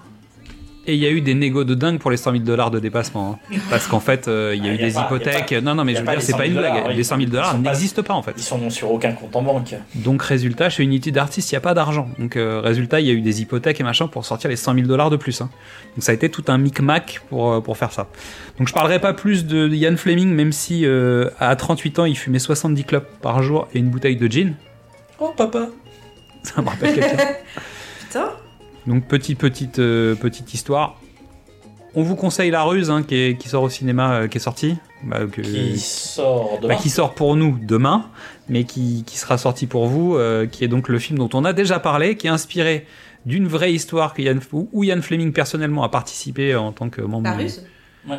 Il dit ça Yep. On en a parlé dans le pilote, Yep. Zad et moi, mais c'est quoi tes trois moments préférés du film? Très très bonne question. Dans l'ordre décroissant du coup. Donc le tr- en troisième position, je dirais. Ouais, le moment où, euh, où, euh, où on le découvre. Sean Connery. Bond. James Bond. Je trouve ça tellement classe. J'ai le même. Classe et... Ça Tu vois?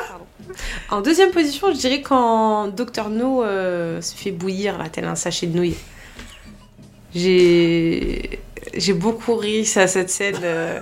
D'ailleurs, dans ma chronique, je l'avais noté, le sachet Oui. de nouilles, parce que franchement, me j'ai trouvé ça ridicule, quoi. Euh. Chinois, sachet de nouilles. Bref, Ouais, voilà. de très bon goût. Exactement. Et euh, ma scène préférée, je dirais que c'est c'est euh, c'est la tarentule. Ok. Ouais. Toi, t'as changé de point de vue ou pas? Pour tout avouer, je me souviens plus de ce que j'avais dit. Et tu dirais quoi aujourd'hui?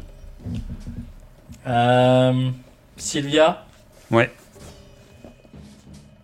sa présentation, les deux en fait. Hmm. La, la Bah, le du casino. la- Ok. autour de la table, c'est impeccable. Le, je l'avais dit à l'époque, euh, toutes les ruses Hmm. pour détecter, ça, ça reste. Et à la troisième, euh, bah, j'y étais pas tellement à l'époque, mais l'arrivée d'Ursula Andress, euh, je comprends les mois. Pas du tout. Donc moi, je suis d'accord sur le casino, bah, sur la, la présentation évidemment. Euh, la première partie, dans la, la première session dans sa chambre, est marrante. Même si je la mettrai en face de, de la séquence avec Dent maintenant, parce qu'en fait, c'est vrai qu'il y a Ouais. un truc intéressant. Et Miss Moneypenny, pour moi, c'est euh, c'est parfait, mais parce que ça place le jalon de la suite. Et même sa relation avec M, euh, indirectement, on sent que déjà ça se taquine un peu. Quoi. Oui. Ne perdez pas de temps. Et dans le roman, M est, est présenté comme un homme à l'ancienne en fait. C'est-à-dire que la nuit, quand il débarque au MI6, le fameux soir de l'alerte, en fait, il pleut des cordes. Et en gros, il sort de la voiture, il a un chauffeur, il sort de la voiture et il dit à son chauffeur qui s'appelle Smith, rentrez. Il dit parce qu'en fait, c'est pas la peine, c'est pas un temps à laisser un, un bon chrétien dehors. Et le chauffeur, dont on lit les pensées, dit en fait un homme comme ça, ça n'existe plus. Et en fait, il part avec son parapluie, il sort de la voiture avec son parapluie, il fait le tour de la voiture pour aller parler à son chauffeur pour dire rentrez chez vous. Je me, je, je me débrouille pour rentrer. Donc un grand monsieur, ce, ce Mm. M. Vieille école, quoi. Bon, alors, euh... haha on y revient? Je vais me faire un plaisir, tiens. C'est à moi de, de faire l'instant monde. On est d'accord? On peut même pas débattre? Non. Ok, vas-y, fonce. Vous allez lancer contre nous un virus génétique basé sur la reconnaissance vocale et nous forcer à boire du thé diurétique attaché sur des chaises. Chère poditrice, cher poditeur, il est temps d'évoquer un sujet lié à James Bond. Comme le personnage de Ian Fleming est devenu un phénomène de société, son impact dépasse les films et les romans. Nous allons tirer un sujet au chapeau dans la casquette de Xad, donc truqué, et voir si nous sommes les pros de l'impro. Midi ça.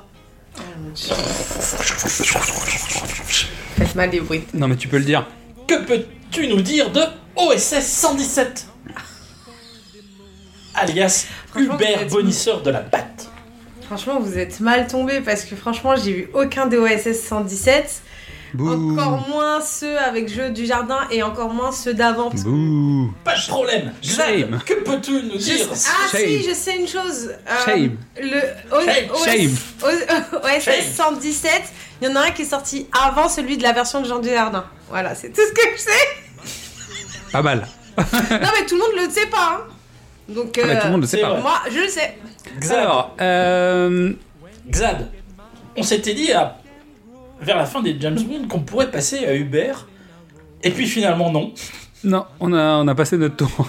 Donc tu dois avoir une connaissance semi-encyclopédique. non, se- semi seulement. Euh, j'ai un semi-remorque de, de bouquins.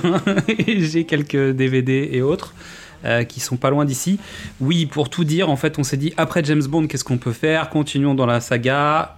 Quelle autre saga a pas mal d'exemplaires et d'épisodes de films?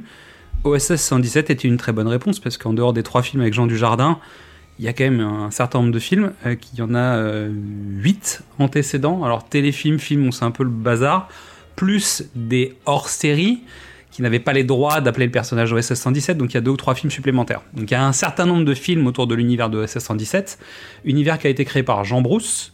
Il y a à peu près 200 romans de gare qui ont été faits. Alors il y a, il y a les siens, il y a ceux de ses enfants, il y a- on est un peu dans le SAS, dans ce Oui, genre d'univers. là, est- hein. Malco, Malco a jamais été adapté, punaise.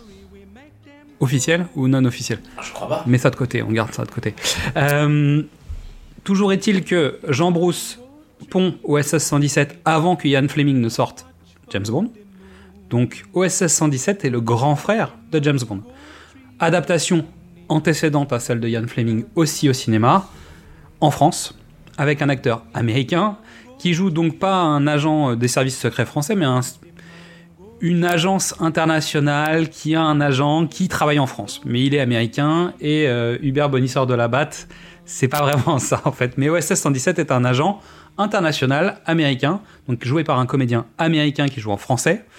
C'est assez catastrophique. Euh, les actions sont quand même mollasses.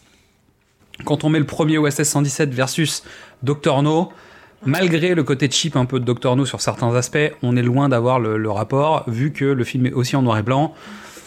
Ça aide pas. Ça aide pas. Donc, objectivement, OSS 117 aurait été un succès, il aurait eu potentiellement la carrière de James Bond, ça n'a pas été le cas. Résultat, c'est devenu une sorte de, de série B, ce qu'aurait pu être Dr No finalement, en fait, s'ils avaient raté le coche, ce qu'a failli être Dr No finalement. Mais le succès de James Bond emmène avec lui ce qu'on a déjà évoqué dans de différents épisodes. Euh, le monde de l'espionnage est devenu quelque chose qui a la cote et on a suffisamment de parler de choses qui sont liées à James Bond dans, dans cette section du podcast pour se rendre compte de l'impact qu'a eu James Bond à travers le temps. Mais finalement, OSS 117 aurait pu être cet impact. Et on n'a pas parlé de toutes les parodies italiennes et de tout ce qui est venu après, hein, parce qu'il y a quand même eu pas, pas mal de, de choses comme ça.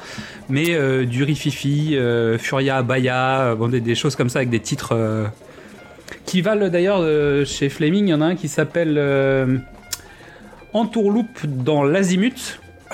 On est quand même, on est quand même est sur un titre à la OSS 117.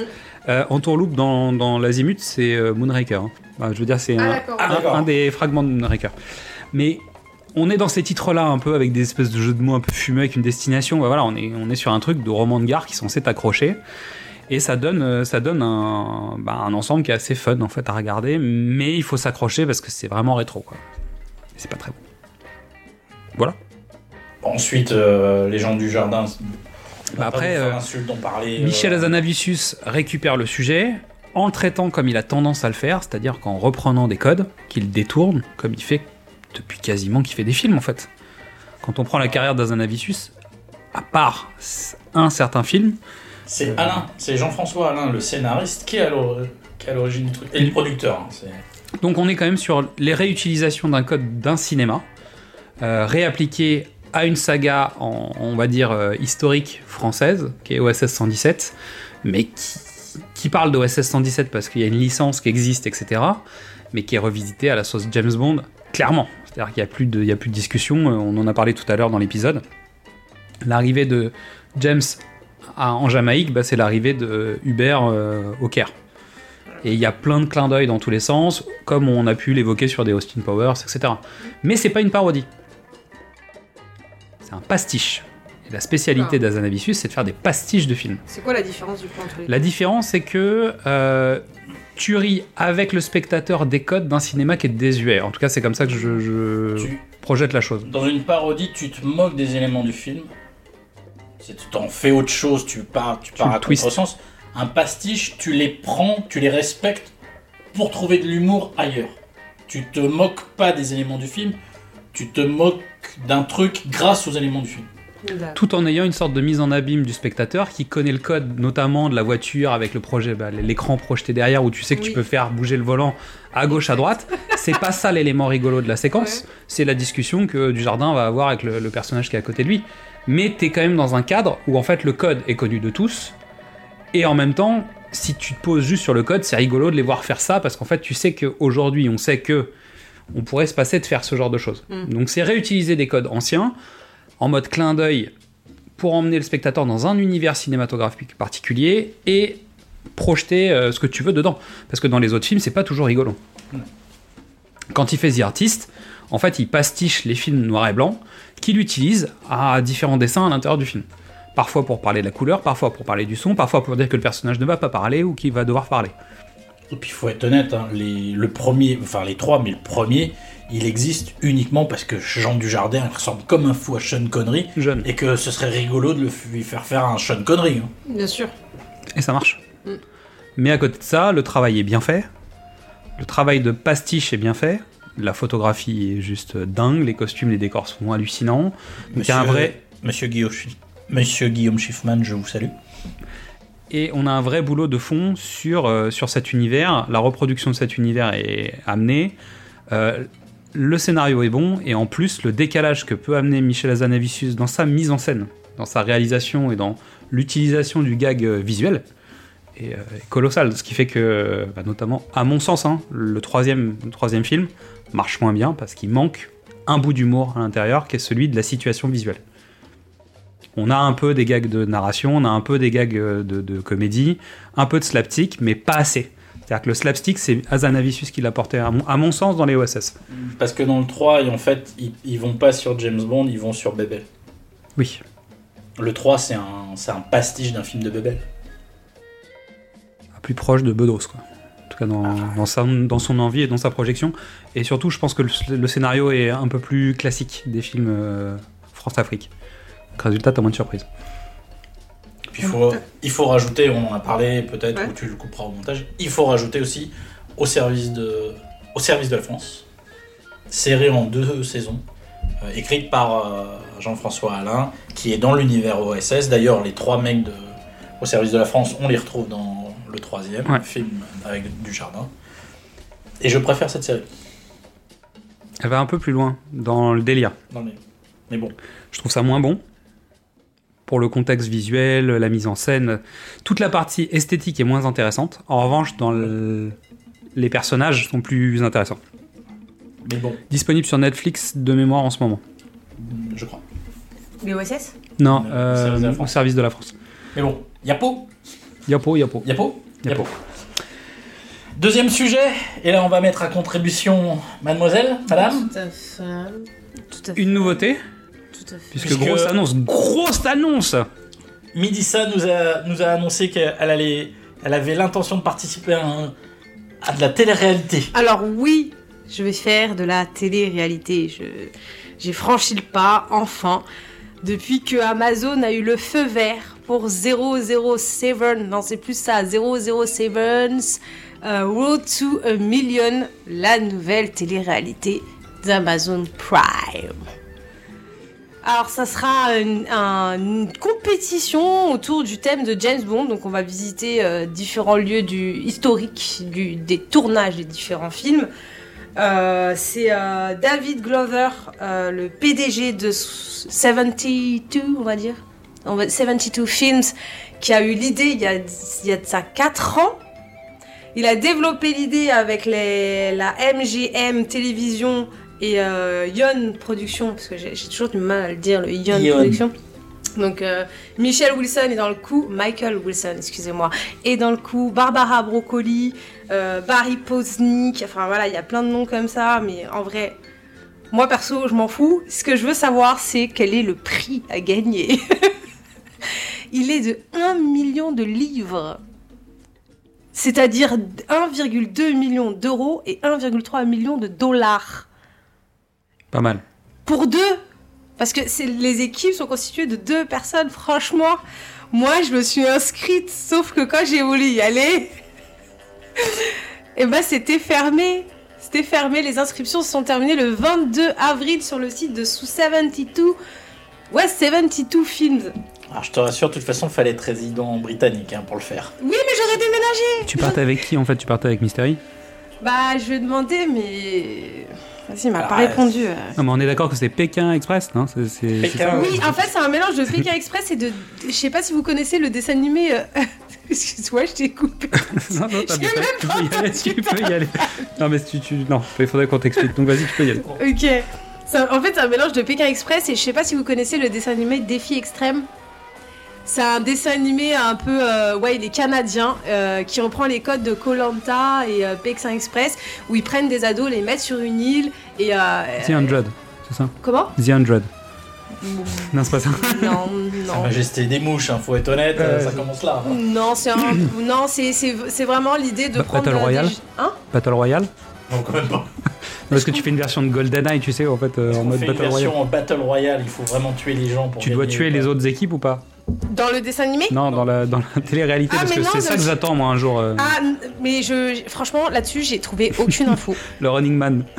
franchement là-dessus j'ai trouvé aucune info. Apparemment euh, il y aura des tests d'intelligence et d'endurance. Euh, Chut, ils bah. devront parcourir des, des, des, des obstacles physiques.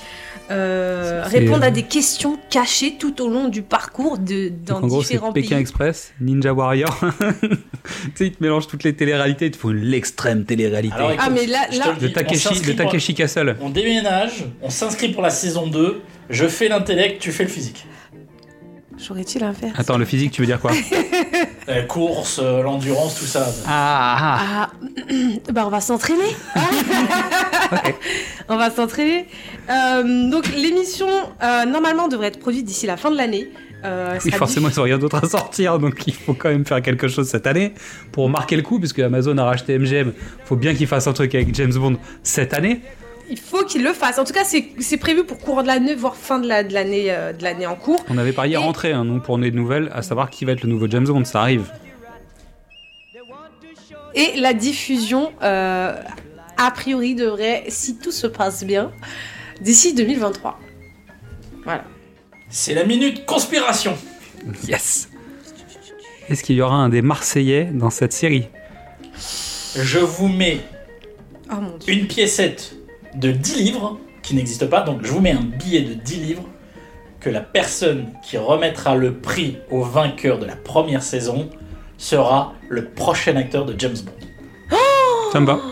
Excellent. Mais comment tu veux qu'on parie avec toi Moi, je suis d'accord, je trouve que c'est une très bonne Ouais, idée. moi aussi. Tu vas dévoiler le nouveau James Bond qui sera celui qui va venir remettre la rose à la fin du, du truc. Franchement, s'ils le font pas, Ah non, c'est pas ça, ça c'est le Bachelor. Mais Oui, euh, bon, ça, oui, compris non, quoi. mais. euh, non, mais. Franchement, s'ils le font pas, je suis déçue. T'imagines le, le, le warm-up T'as un warm-up, le grand prix, c'est le nouveau James Bond qui va venir te remettre ton prix. Regardez les épisodes. Alors, Ah. Il y aura des indices. je pense que oui, ce sera le cas, mais on connaîtra le mec avant.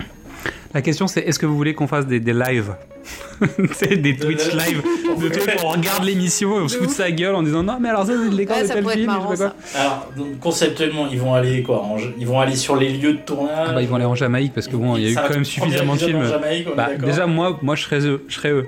Tu, tu veux faire un truc, tu veux faire rêver les gens très bien, mais pour ton pilote, t'as pas trop de thunes, tu tournes à Londres direct. Quelques décors à Londres. Tu fais pas mal de Roumanie. euh, tu fais Pinewood, déjà. Franchement, je.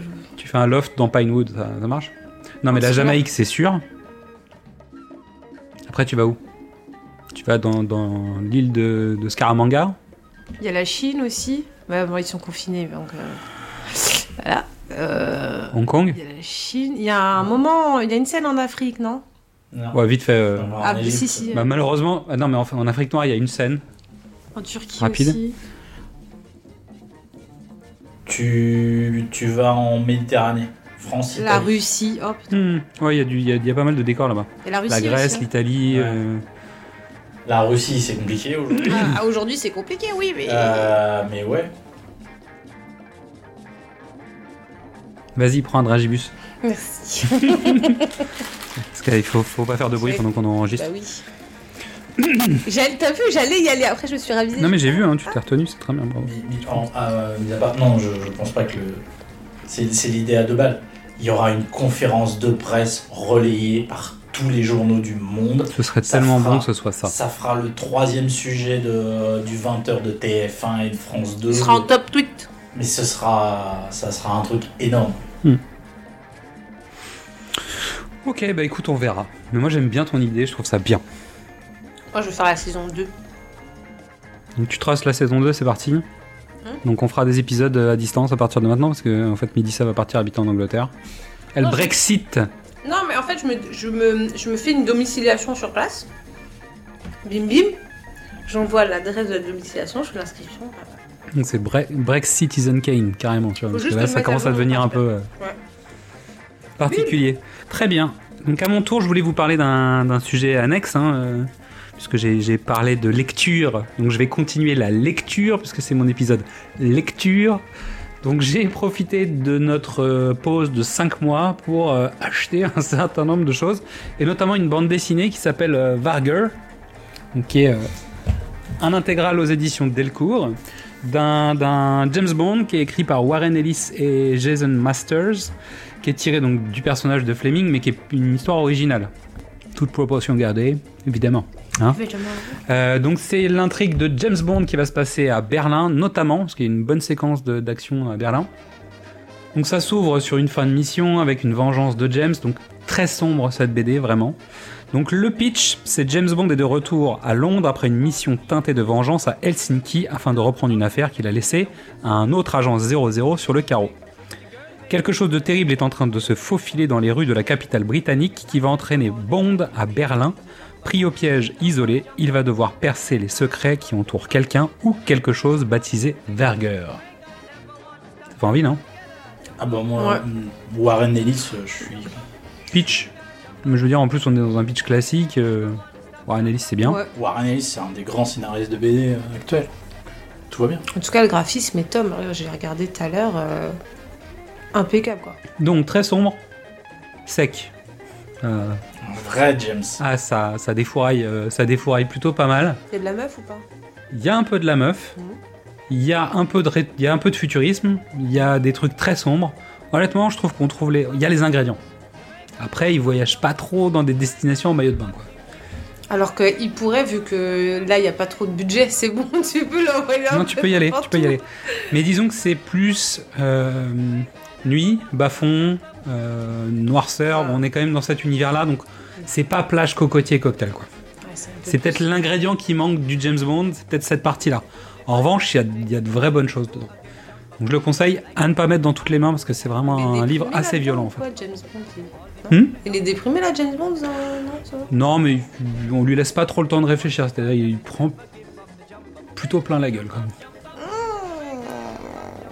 C'est intéressant parce qu'il n'y a pas l'habitude de ça dans les films. C'est bon. Bah, il, a, il a ses boules quand même encore. Les boules de Noël. Katia. Voilà.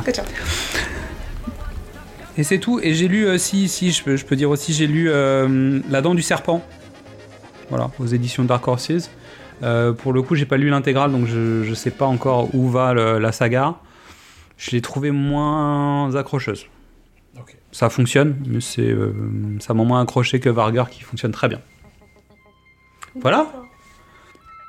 Et dis donc, Ça y est on y est ou pas Cette maison est nettoyée. L'exorcisme a enfin eu lieu. Vous ne le voyez pas, mais sur le visage de Xad, il y a un sourire hébété. Enfin, il est revenu. Non, mais la révolution a eu lieu. On a fait le tour. On a fait le tour. On a fait le tour. La boucle est bouclée. Donc on va s'arrêter là. Au moins pour l'instant, on aurait pu vous sortir des hors-séries. hein. J'ai encore plein de trucs sous le coude, euh, des, parodies, des machins, des trucs. On pourrait faire euh, plein d'autres choses. On pourrait traiter de manière longue tous les films dont on a parlé dans les instants Bond.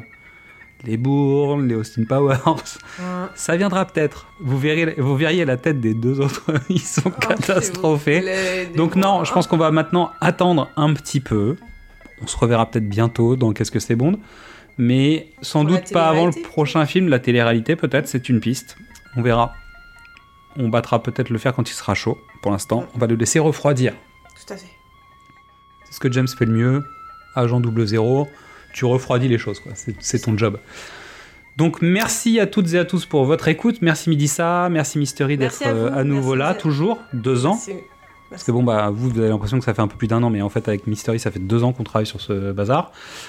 On, j'ai relâché en fait les membres de la famille de Midissa, donc maintenant elle vient un peu, à peu près de manière volontaire. C'est faux. Syndrome de Stockholm. C'est pas vrai. S'il vous plaît. S'il vous plaît, venez nous chercher. Euh, vous pouvez nous retrouver sur les réseaux sociaux Facebook, Twitter, Instagram et TikTok. Vous pouvez vous inscrire à notre newsletter, découvrir nos autres programmes du cinéma au top, précédemment sur vos écrans, les films de l'amant, les films de l'avant, dans l'autre sens d'ailleurs, les films de l'avant, puis les films de l'amant. On vous prépare des choses, parce que je sais pas quand est-ce qu'on va sortir cet épisode, donc je sais pas où on en sera. Peut-être qu'on sera dans un nouveau programme avec lequel on travaille euh, avec les, les équipes autour de la musique. Peut-être qu'on sera dans les programmes d'été, j'en sais rien en fait, donc on verra. Impro. des surprises. Impro, surprise, voilà. Oh, programme surprise. Oui, et ça c'est chouette. L'intégrale de mon petit poney Venez me chercher.